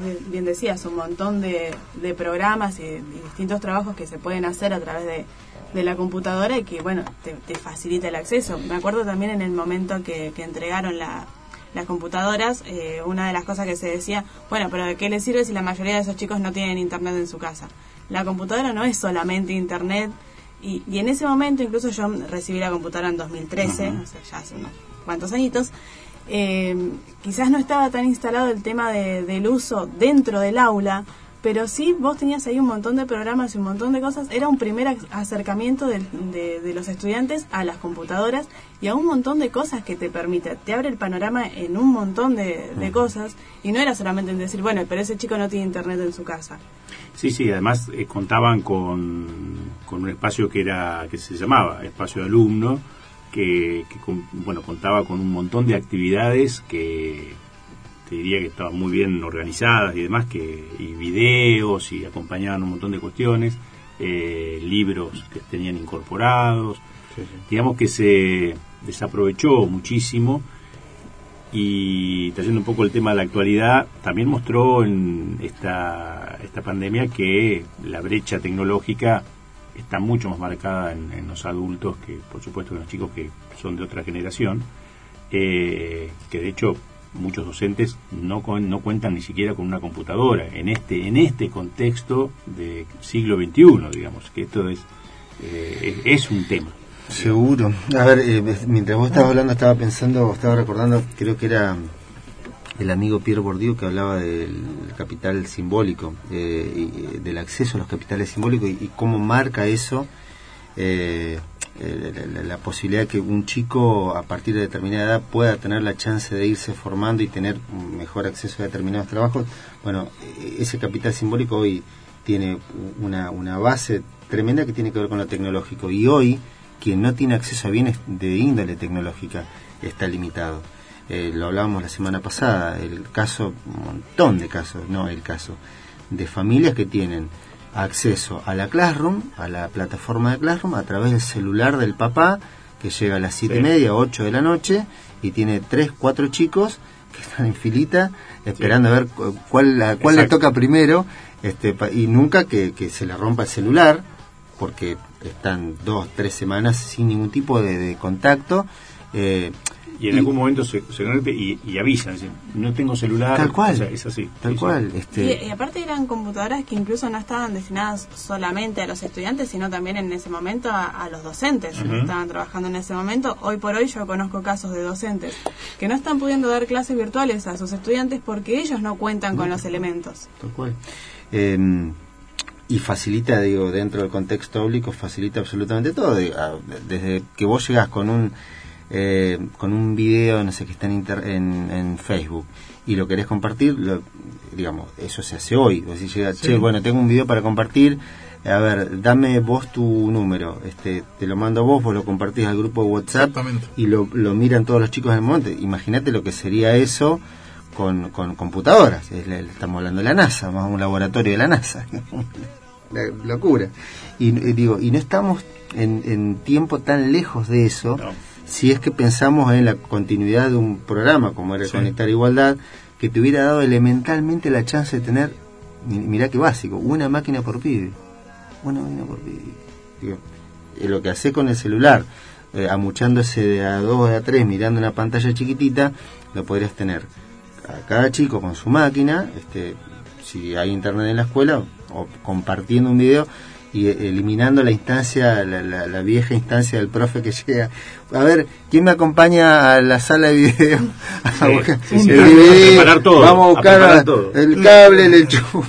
Sumado a que esto, con por ejemplo Classroom o en otros programas, directamente si cada pibe o piba tuviera su máquina, es básicamente te sentás, están todos en la misma sala, pones un video y todos lo miran ahí tranquilamente en su máquina, no tenés que estar pendiente de si hay dos mirando, si están hablando, o sea, cada uno tendría de su máquina y cada uno podría estar trabajando, acelerando obviamente el tiempo en el que se hacen los trabajos, teniendo más tiempo para desarrollar estas actividades y demás, sabiendo que en el mundo en el que vivimos ahora es súper necesario. Tal cual, pero además un poco lo que decía este Amelia, eso te da, te, te obliga a meterte en otras cuestiones, no sé, en el manejo de, de Word. Eh, yo hay Sí, veces sí. que eh, hablo con algún chico, no sé, de quinto año que me pregunta todavía, ¿y qué, cómo, qué, por- qué es Word? ¿Cómo que, cómo que es Word? Y claro, y, y no lo sabe porque en algún momento Tiene se cortó. incorporado otras herramientas, pero no es. Claro, tal cual. sí, y que- va a ser súper necesario para lo que haga en el futuro, la universidad, el laburo, lo que venga, eh, y no lo tienen. Claro, sumado también, por ejemplo, al tema de las presentaciones, que cuántas veces nos ha pasado siendo eh, compañeros entre estudiantes o también los profesores, de chicos preguntando si lo pueden hacer en un afiche porque no saben usar PowerPoint o no saben usar tal cosa, sumado a seguir estancado en eso, sabiendo que si, por ejemplo, cada uno tuviera su máquina, si se pudieran arreglar dependiendo de algún problema que haya, se podrían dar eh, clases o cursos y demás sobre cómo utilizar estos programas que en la universidad también o en los terciarios es súper necesario. Bueno, ahí está. Eh, miren todo lo que tenemos por delante como, como desafío para trabajar todos, ¿eh? Todos. 15 minutos de las 10 de la mañana, les damos un respiro, les damos un respiro con la música que compartimos ahora. Ricardo Aranea te ayuda a construir tu día perfecto. Escucha para entender.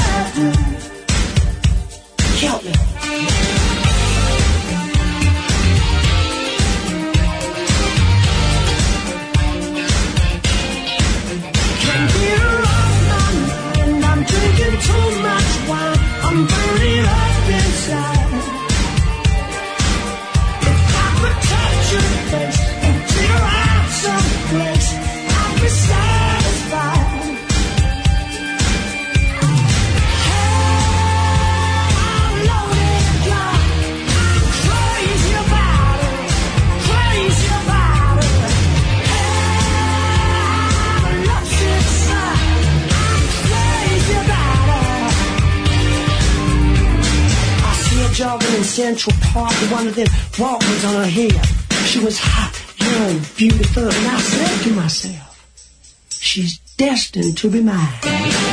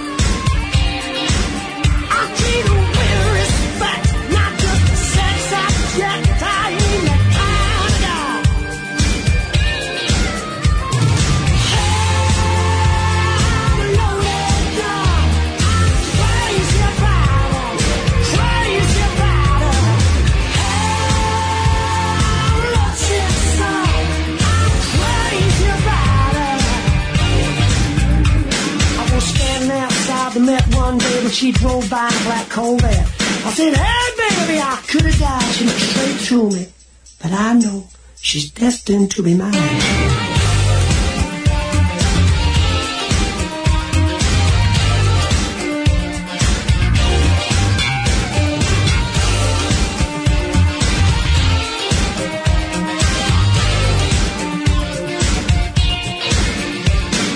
Every night I stand around her door and wait for her to come by. She lives in one of those brown stoves, the guard outside and the limousines and the rose voices coming and going. My friends all say she's way out of my class, but I know if she just get to know me, I could give her something all those rich guys in class.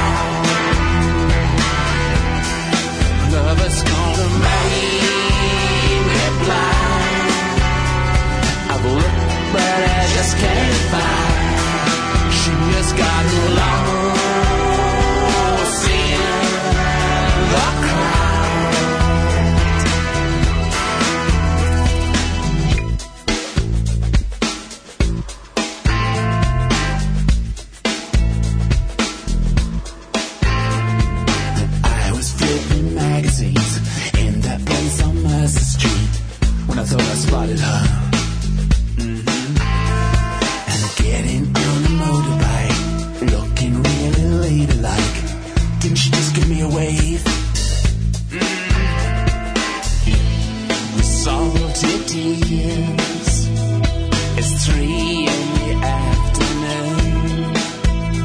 She, Sophie.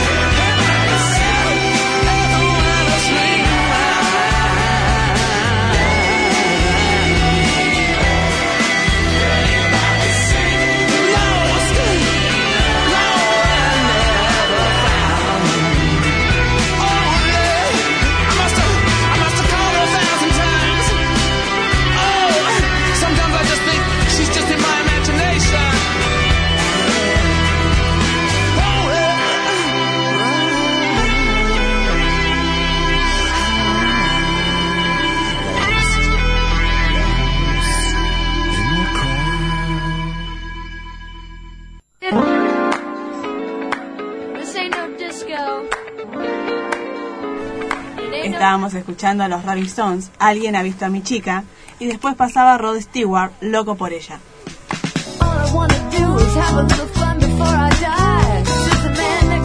Hora 10 con 25 minutos en la República Argentina. Bueno, eh, tuvimos repercusiones de la nota con, con la ministra Florencia Perata. eh, en este caso, una oyente que suele seguir, no suele engancharse con el programa. Tania Chicha, le mandamos un, un beso, un saludo muy cordial. Eh, compañera de trabajo, eh, de, de- de distintas instancias en el, en el plano educativo. Y nos dice Tania, dos puntos. Nos escribió a la página de, de Facebook, que la recordamos, ya que estamos, nos encuentra como día perfecto. Buena nota con la ministra. Celebro la contextualización realizada. En el Consejo sería enriquecedor para los protocolos que las organizaciones estudiantiles y representantes de familias lo integren. La comunidad educativa somos todos. Y la educación pública se construye y sostiene así especialmente en la mirada situada que nosotros debemos. Por otra parte, considero que sería un medio de concientización para la gente de a pie respecto de las urgencias por calificar, el despotricar contra la promoción generalizada, el prejuicio respecto al trabajo transformado de los docentes, etcétera. Felicitaciones al equipo de trabajo del programa. Bueno, muchas gracias. Saludo para, para Tania, ¿eh? Eh, que en cualquier momento la sumamos como columnista de algún segmento educativo, que tiene muchas para- cosas para decir. Para el tema educativo es una buena propuesta, digamos. ¿eh? Tener un, un aporte de, de Tania sería interesante. Bueno, eh, nos había prometido el amigo Manu Ortiz Berea. eh, Yo no prometo nada. no promet- vos vas directamente a los hechos, a los bifes. ¿sí? Eh, un clásico de la mañana, la columna Imposible con Manuel Ortiz Berea. ¿Por dónde viene? ¿Por dónde viene? A ver. eh, Uno, uno. Uno. ¿Tuviste. No, no, ¿tuviste algún hijo en esta pandemia? No, no creo. ¿Qué, pre- qué pregunta? Eh, bueno. Otro tema, diría. que yo recuerde. Que yo recuerde, no, pero bueno. Bueno, algún, algún, algún familiar, algún conocido que haya eh, sido padre o madre en, en, en este, en esta etapa de aislamiento No, social. conocido que yo recuerdo así, ahora si me apuras, no, no. No. Nada, ninguno, ninguno acá. en- bueno, el- eh, eh, había, un tema, sobre todo en, en, en la Argentina, sobre todo pasó en, en- más en Buenos Aires, que eh, el, el aislamiento era, o sigue siendo todavía más... eh, Restrictivo, Restrictivo, riguroso. Sí, con, con- respecto sobre todo a, esto, a, la- a las edades de mayor riesgo, que son los adultos mayores o lo- los niños recién nacidos o, o chicos de, de- de baja edad. Entonces empezaba con este problema de que cuando nacían los bebés, eh, ¿qué pasaba? Que los familiares no podían ir a, a, a conocerlos cuando, cuando recién estaban saliendo de, la, de la sala de, parto o, incluso cuando después iban a, la, a sus casas pasaban algunas familias pasaron meses para poder conocer a, a- los niños. Entonces a raíz de esto en, en México surgió una idea de eh, crear una especie de mm, de, de sala de, mm, de tránsito para que conozcan a los bebés. Pusieron un camioncito una- un vidrio, eh, la sala obviamente climatizada y totalmente mm, aislada del exterior, entonces ahí llevan al, al bebé, la familia, o sea, el padre y la madre, y lo llevan a, a que puedan conocer al, al resto de, de sus familiares, evitando obviamente el contacto directo con, el- con, el, con el resto de- del mundo. Va el por ejemplo, va el camión al barrio, por ejemplo, la familia, no sé, Jara, ¿sí? Entonces va, fue mamá, una, una de las chicas, y el camioncito va al, al barrio donde vive la familia. Re- recoge, recoge a la familia, o sea, recoge al, al- al bebé con, con los padres, lo lleva donde están el resto de los familiares y lo pueden conocer a través del, de la ventana, sería. Se sacan fotos ahí con, con el bebé, sí, evitando el, el- el contacto físico, contacto directo. Muy bien, ¿y ese que es un servicio que brinda el Estado o está tercerizado? No, no, esto viene de. Era una empresa que se dedicaba a Ah. eventos. Ah, que, que- ¿Qué pasó? Los eventos, Bien. obviamente no. Carrió los denunciaría. Por evitar tener contacto con... Claro.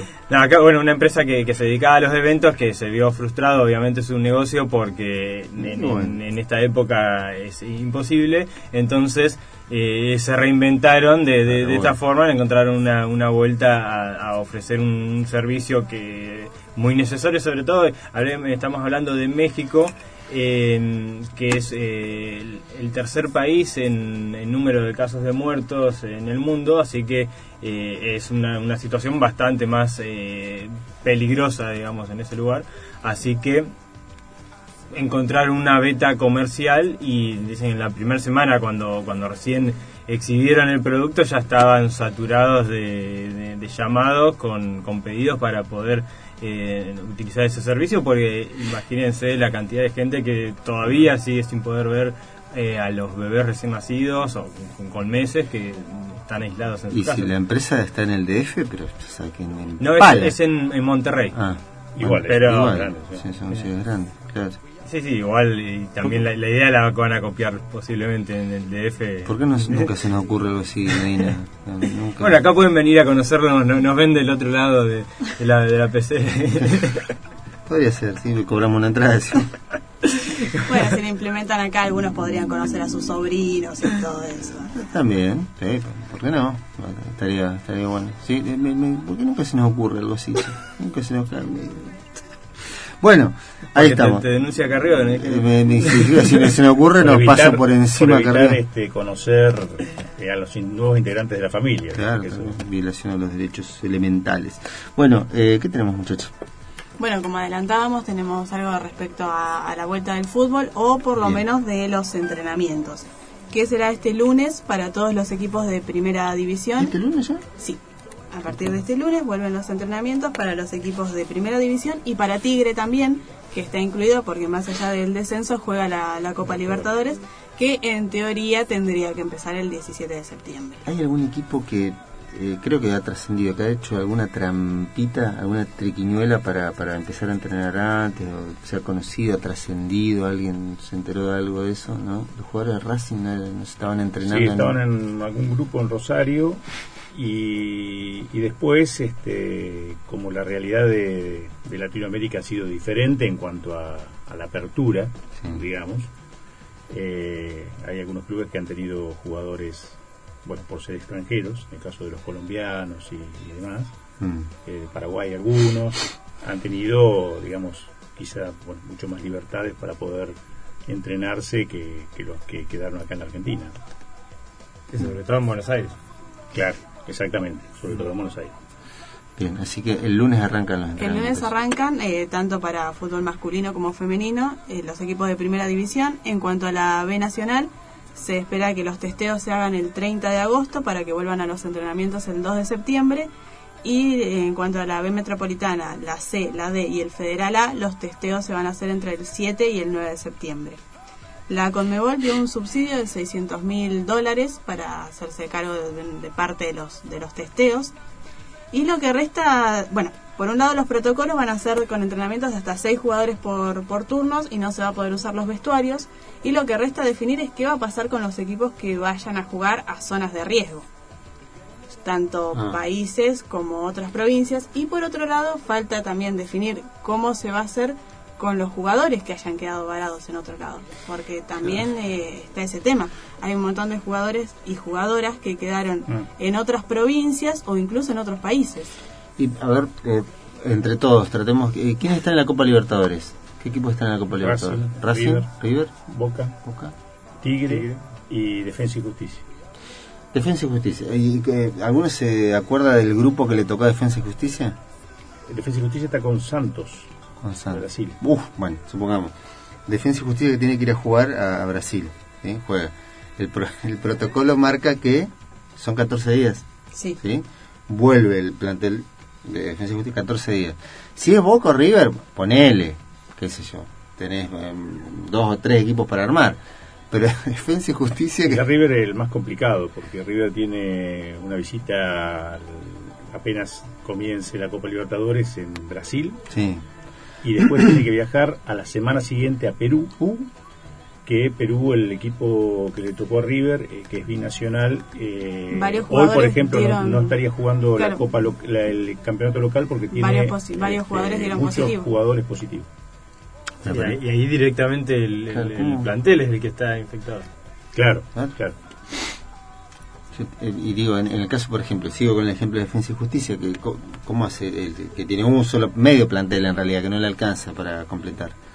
Y que tiene que 14 días de cuarentena, eh, o un poco más, y tiene que jugar en el ámbito local. ¿Cómo, cómo hace? Decime. Eh, Se nervioso. que no debería, no debería poder en- al- hasta las dos semanas siguientes. Claro, habría que buscar la manera de readaptar las fechas de los torneos para estar jugando cada 15 días. eh, Complicadísimo Sí. de aplicar en cualquier O sea, protocolo. entiendo la vuelta a los entrenamientos A todos los jugadores aislados durante. O sea, a todos, de todos los planteles aislados, cosa que. No, y además cuando que llegan al país que les toca jugar, tampoco es una cuestión que estás aislado porque estás en un hotel, estás con traslado hacia el estadio, con otra gente que también está en esos contextos. Es muy me parece Aparte estamos locura. hablando de jugadores que durante todo ese tiempo, tanto de, de viajes como para volver y hacer los 15 días, que no, veni- no verían a su familia en ningún momento. Por eso. eh, eh, Bueno, pero sea, pueden alquilar el carrito este de México. y- Esa es una, esa es una alternativa, que vos le pase el número la empresa. del mexicano y contacto. Eh, es re complicado, digo, sostener las dos cuestiones. Eh, solamente ya la Copa, sostener eso, pero sostener la Copa en simultáneo con el torneo local, digo, ¿cómo? cómo eh, se me ocurre Defensa y Justicia, digo, todos los equipos, ¿cómo harán? Sí, o elegir una de las dos y, y abocarse únicamente a eso. No sé, Talleres, Talleres de Córdoba, que viaja a la capital para jugar. Cuando vuelve a Córdoba, que esté todos en cuarentena. Sí, muy difícil y, y, y en el futbolístico muy difícil para los equipos argentinos, Ah. porque están corriendo con una desventaja en cuanto al resto de, los, Sí, sí. de las ligas que, que ya empezaron a jugar hace un tiempo largo y eso en este contexto de Copa Libertadores donde el- digamos son otras cosas que están en juego es, es- va a ser difícil. Es re complicado. Decirle al Lutero que lo llame a Tapia, al chiquita. Bueno, y hablando de otras ligas, tenemos que hablar también de la Bundesliga, porque allá ya están en, en discusiones eh, un poquito más elevadas y están hablando de la aprobación de un protocolo para la vuelta del público a las canchas. Acá seguimos discutiendo si jugamos, si no jugamos, si vamos, si venimos. Bueno, allá ya se está hablando de que vuelva el público a las canchas. ¿Y tiraron algo? ¿Hay alguna idea de cómo podría ser? En principio sin público visitante, esto sería para evitar las aglomeraciones en el transporte y los traslados de una ciudad a otra, y solamente eh, en lugares con hinchas de pie. O sea, la- lo que acá sería la famosa popular, con todos amontonados, esa parte no, no estaría habilitada. Y además se prohíbe la venta de bebidas alcohólicas. No, pero no va nadie. En Alemania bueno, no va nadie. ahí ya, te- ahí ya baja considerablemente el público. Claro, directamente. Por no. otro lado, también las entradas serían personalizadas para poder rastrear a los hinchas en caso de que se confirme algún, algún caso de COVID. Tiene que armar una logística de la hostia ahí para... ¿Te imaginas eso acá? No, acá, ¿sabes qué? Acá con la reventa afuera. No. con Claro, un tenés que- trucho. Dos logísticas, tenés una para la, trucha, claro, te- te- es verdad, es, es un, una No, porque tendrán que, que tener distancia dentro de. Claro. Sí, sí, sí, se mantiene la distancia dentro de, de- de la tribuna. O sea, algo impensado acá. O sea, no- Pero no, no, no. Con las imágenes acá de todos colgados claro. del paravalancha. Se dice, no, bueno, muchachos, un metro de- del, del otro. Yo había pensado en Alemania cuando me dijiste que prohibida la venta de bebidas alcohólicas, se me cae, pues yo pensaba que un alemán, dos barriles de cerveza, un alemán, dos barriles de cerveza, todo separado así, digo, bueno, cierra más o menos. Y no sé cómo van a hacer, sino, viste que lo que toman es, cantidad industrial. Bueno, pero ahí ya bajás la- el nivel de concurrencia a la cancha, porque bueno, Sí. es una motivación menos para ir. Y sí, Por ese lado, totalmente. Bien, bueno, completo el, el panorama. ¿Algo más? Dale. Queda algo más Dale. que es, bueno, esto que te mencionaba, esta jugadora holandesa que va a Ah. integrar el equipo masculino. Lo decidió la Federación Holandesa de Fútbol que le permitió a Ellen Fokema, jugadora de 19 años, ser parte del plantel principal del Forut. No voy a decir la otra parte del equipo porque si vos la podés leer, te la dejo a vos, si no, después lo publicamos. En Vorwalbungen Flansen Gransen. Eso mismo que acaba de decir. Buen equipo ese, ¿eh? Claro, sí, sí, no sabes cómo juega. Bueno, que es un equipo de la cuarta división. En principio esto sería solamente una pue- prueba piloto para ver cómo funciona y en caso de que funcione bien poder extenderlo a otros clubes que están pasando por la misma situación. Por esto que te contaba, hasta los 18 años eh, son entrenamientos y competencias mixtas. Se separan a partir de los, de los 18. Esta es una jugadora de 19 años que pedía poder seguir con el equipo con el que viene entrenando ya desde hace casi 10 años. Y bueno, se va a hacer esta prueba. En caso de que funcione, se podría aplicar porque ya fueron varios los pedidos, como el de esta chica que, que recibió la Federación Holandesa. Qué. ¿Qué opinas, Manu? Eh, Me, me estaba acordando justamente de en, en Nueva Zelanda. estuve viviendo ahí un año y cuando jugábamos al fútbol eh, jugábamos junto con la. O sea, los partidos eran mixtos, jugábamos Ujú. hombres y mujeres, obviamente amistosos y todo, pero eh, como que ya estaba bastante eh, instaurada esta. Ahí se da también con el rugby, ¿no? Sí, Mixto, no, no, la, la verdad en rugby no, no, no- vi eh, esta mixtura como si en el fútbol, pero también porque yo no juego al rugby, no, no jugué en ningún momento, así que no, no le presté tanta atención. Eh, pero en fútbol está súper instalada, o sea, no, no había ningún problema, o sea, jugaba hombres, mujeres, Sí, sí. y no, a ver, tampoco era una competencia, pero no, no, no- se veía una diferencia así de que o una negación de parte de unos u otros a, a compartir el espacio. Mira qué, qué bueno. Eh, La pronunciación de, ¿qué- qué- del cómo? equipo. La pronunciación, ¿cómo sería? Voetbalvereniging Voorhoed. Bueno, ahí, ahí juega la, la chica. Fútbol, fútbol. Para... Es bueno para transmitirlo. Sí, siempre, a decir, admiro la, la habilidad de los relatores. Ataca, cuando y tenés- ahí sí que te con- Cuando tenés un equipo africano y uno ucraniano, ponele, este, pues, ¿cómo se la arregla? Bueno, pero lo importante lo dijimos que es el Furut, que es el nombre del club, porque el resto, todo ese de chorizo de letras que viste, quiere decir asociación de fútbol. Ah, la, la Sí, menos. ¿pa- ¿Para qué? Claro, está bien. El AF Fruit. Eh, exactamente. Bueno, por ese lado vendría. Eh, sí, hace un ratito también comentábamos el tema de el- esta cuestión de discusión o de debate siempre que hay respecto de el, eh, Mezclar hombres y mujeres. Claro, el tema de la fortaleza física de un lado y la fortaleza física Bueno, del otro. acá hubo hace unos años con el tema de hockey. Claro, bueno, eh, y ese debate permanente que hay, pero de todos modos, si vos te pones a pensar, no sé, en, lo hablábamos hace un ratito, el tema de Estados Unidos. No sé si habría tanta diferencia, porque está como mm, casi, casi no, profesionalizado a un nivel por encima de, lo, de la norma que tenemos incluso acá en Argentina. Digo, Sí. si juega, ¿cu- ¿cuál será el equipo femenino mejor preparado de la Argentina? ¿San Lorenzo?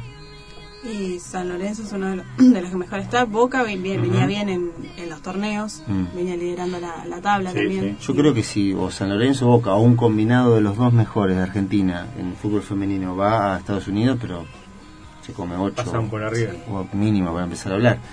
A eso me refiero, digo que tiene que ver con, con, no sé si tanto con la diferencia de fortaleza física, algunos dirán que sí, sino con una cuestión de, de cómo está instalado culturalmente, cuán profesional es. Aparte, en este caso de Holanda, creo que la diferencia también está en que ya vienen entrela- entrenando juntos, no es que... Como lo que se llama. Claro, no es que agarras un equipo de, de fútbol femenino y lo mezclas de repente con uno de fútbol masculino, donde quizás tenían diferentes formas de entrenamiento, más allá de, de- de lo físico en cuanto a formas de entrenamiento y todo eso. Acá ya estamos hablando de, equipos que vienen entre- entrenando de forma mixta hace años. Muy bien, ahora es 44 minutos. En un ratito se viene también el cierre del segmento de la columna imposible y adelantamos, prometemos que, ¿qué tema? El tema, eh, ¿qué, qué- vos qué te imaginás si estás caminando por la nieve y te perdés? Y no sabes para dónde ir, ¿qué, qué eh, animal vendría a rescatarte? Y ese con el que nos sacamos todos una foto ahí en, en Bariloche cuando bajamos. Eh, pones un pie eh, ahí en el centro cívico y ya tenés a uno. Una foto acá con. ¿No? Con, con ese, con ese mismo. Con perro el- que, que te rescata. el, San Bernardo, que, es el, el rescatista. Bueno, vamos a hablar de un caso en el que al que tuvieron que rescatar fue al San Bernardo. Uh, bueno, ahí estamos. Pausa última del programa y ya volvemos. Cada sábado de 8 a 10 y media por Radio Sudaca, Ricardo Aranea y equipo te ayudan a armar tu día perfecto. Día perfecto, la información significativa de la semana y el adelanto de lo que hay que tener presente para los próximos días. Día perfecto, escucha para entender.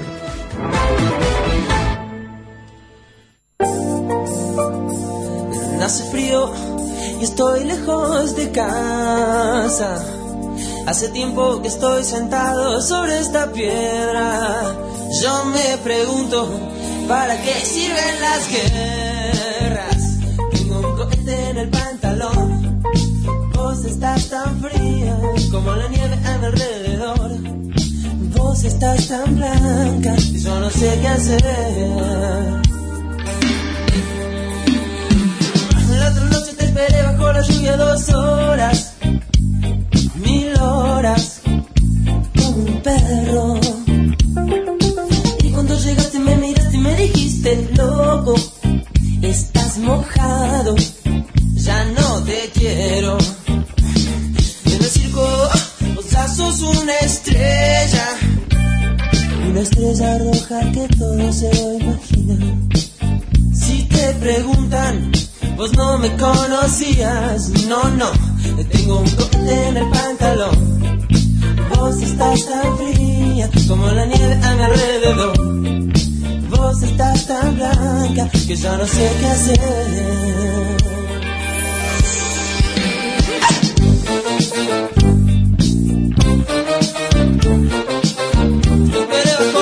No, no, no.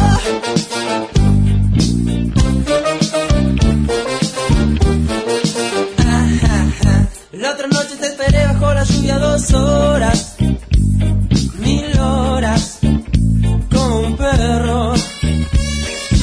Y cuando llegaste me miraste y me dijiste, loco, estás mojado, ya no te quiero. La otra noche te esperé bajo la lluvia dos horas, mil horas, como un perro. Y cuando llegaste me miraste y me dijiste, loco, estás mojado, ya no te quiero. Ajá. Estábamos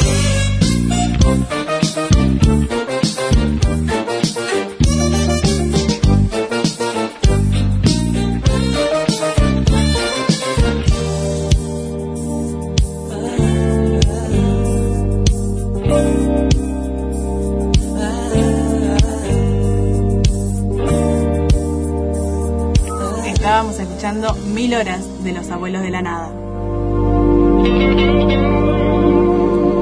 Hora 10, 47 minutos en la República Argentina, tramo final, último segmento de Día Perfecto aquí por Radio Sudaca y ahora eh, nos completa el adelanto el amigo Manuel Ortiz Berea, ¿m? Que con su perro de la nieve, ¿cómo era la, cuestión? el San Bernardo. El San Bernardo. Bueno, en este caso es, eh, bueno, todos conocemos a los San Bernardo por ser lo- lo- los perros de, de rescate que mm, originariamente eh, trabajaban en la zona de Suiza, Italia, hay un paso de San Bernardo que eh, se hicieron muy muy famosos por lo- los rescates masivos en esa zona. Eh, ya sea, llevan, estaba leyendo que llevan más de 40 años que no, no, no hacen rescate de los San Bernardo, los cambiaron por helicópteros, pero bueno. Se actualizaron. Se actualizaron y ahora ahora hay helicópteros, no hay más San Bernardos, así que quizá por eso eh, esta perrita llamada Daisy, que en, el, en Inglaterra eh, tuvo un pequeño accidente, se cayó y no, no querían bajar más de la montaña y el dueño no podía con la perra, imagínate un... ¿Cuánto le pesa un San Bernardo? 55 kilos pesaba esta perra.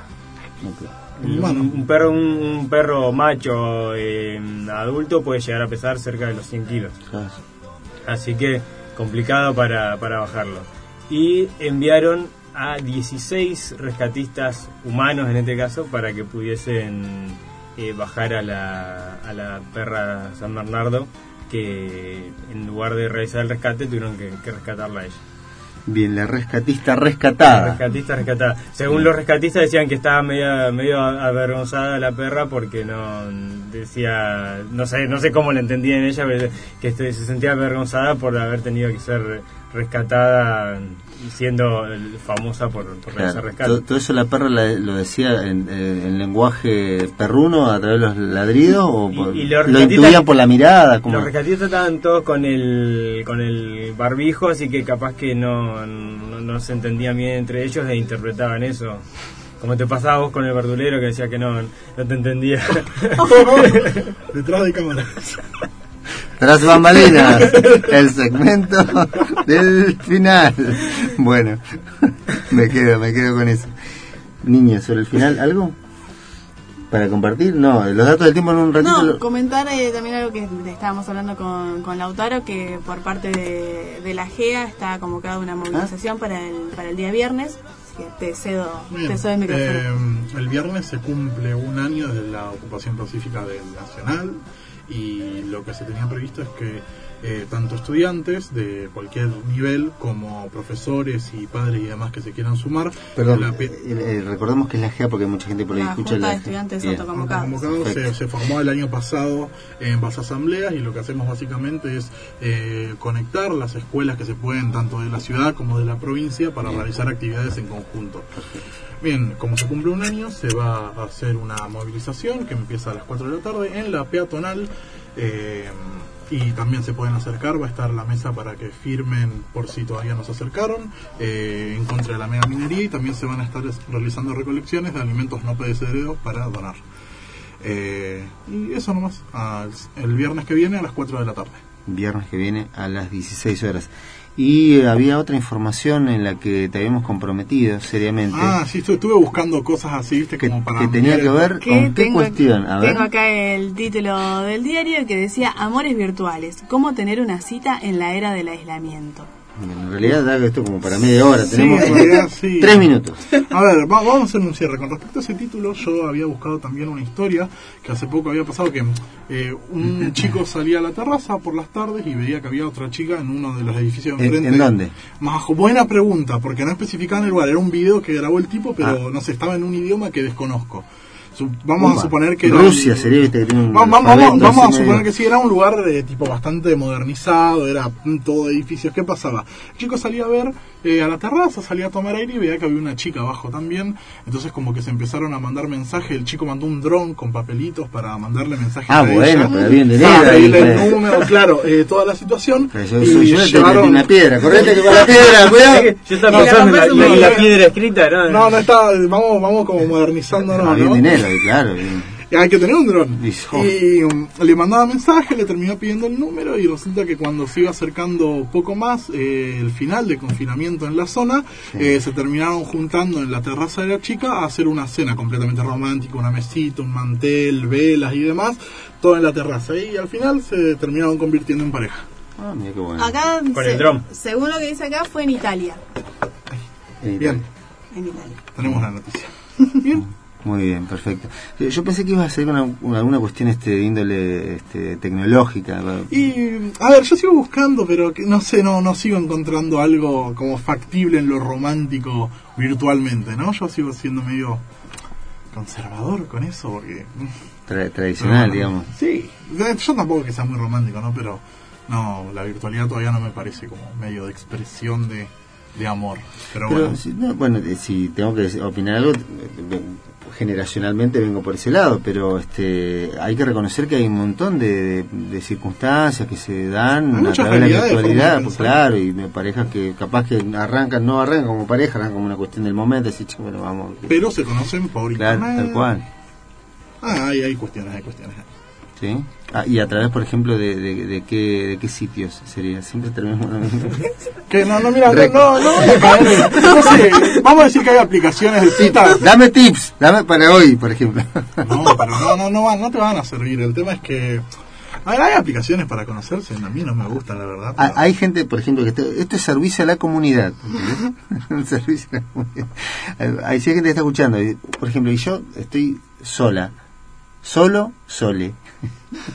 ¿Cómo Bueno, ¿cómo, cómo, cómo puedo hacer? Digo, Te este, bajas Instagram y... y a Sí, partir de ahí. es que también eh, yo creo que el tema de las redes sociales es que hay algo en particular que te puede llamar de alguien porque lo viste en sus historias, porque tiene alguna foto en un lugar, algo Sí. destacado, que sentís hay algo en común, pero no sé, conectarte para buscar algo en ese momento es como que No sé, no siento que haya que buscarlo, siento que es algo que llega solo, ¿no? Porque obligarte a que te busque. Ah, No, me gustó. Es que, a ver. Cerramos con esto. Sí, sí, vamos Sí, a- llévatelo, llévatelo.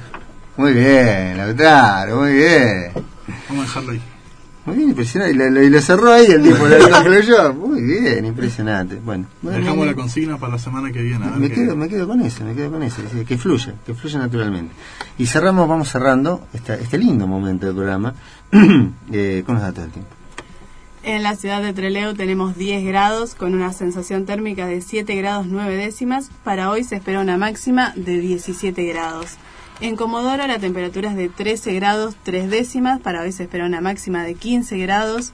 Y en Esquel 9 grados con una sensación térmica de 5 grados 3 décimas y una máxima que va a llegar a los 12 grados. Perfecto. Recordamos las vías de contacto para ver si alguien en la semana, en el transcurso de la semana, nos quiere sugerir algún tema, digo tema, o tema musical, digo, algo que quiere escuchar, o tema para abordar, para tratar, analizar, O debatir, se quedó con discutir. ganas de putearnos, no lo pudo hacer durante el programa. Tal y cual, justo la se le semana. terminó la batería del celular y bueno, o le pasó algo, lo puede hacer en la semana también, por supuesto. Eh, no- nos pueden buscar en Tinder, puedes poner también. No, no lo quería decir. Se no. metió. Ya lo habíamos cerrado. Tendríamos que, pero tendríamos que haber hecho de día perfecto la, la- el- que no sé qué página o usuario de Tinder Ma- y Marcelo, que tiene que, una No. página que ¿cómo es Marcelo?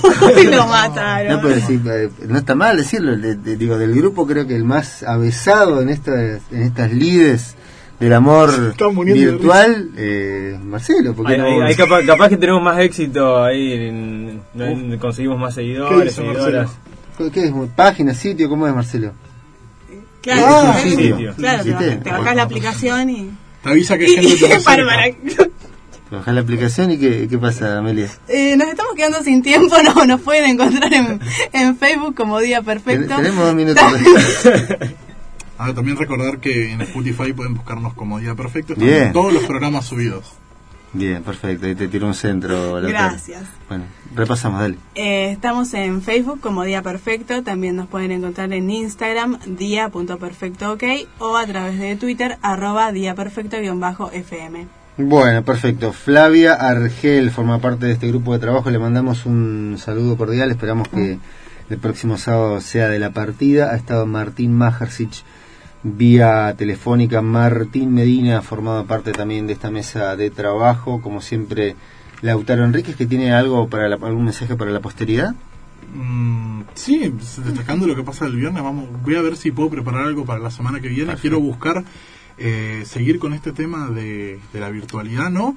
Pero voy a buscar algo más particular con lo que me comentabas vos de redes sociales, a ver, a ver qué encuentro, a ver si puedo armar algo para, para el final y Bueno, con eso. bueno, y alguna producción si también puede ser de respecto a la actividad de la, de la GEA. ¿eh? Sí, eh, respecto de cuestiones hacia adelante, proyectos y demás, estaría, Perfecto. estaría bueno conocerlo.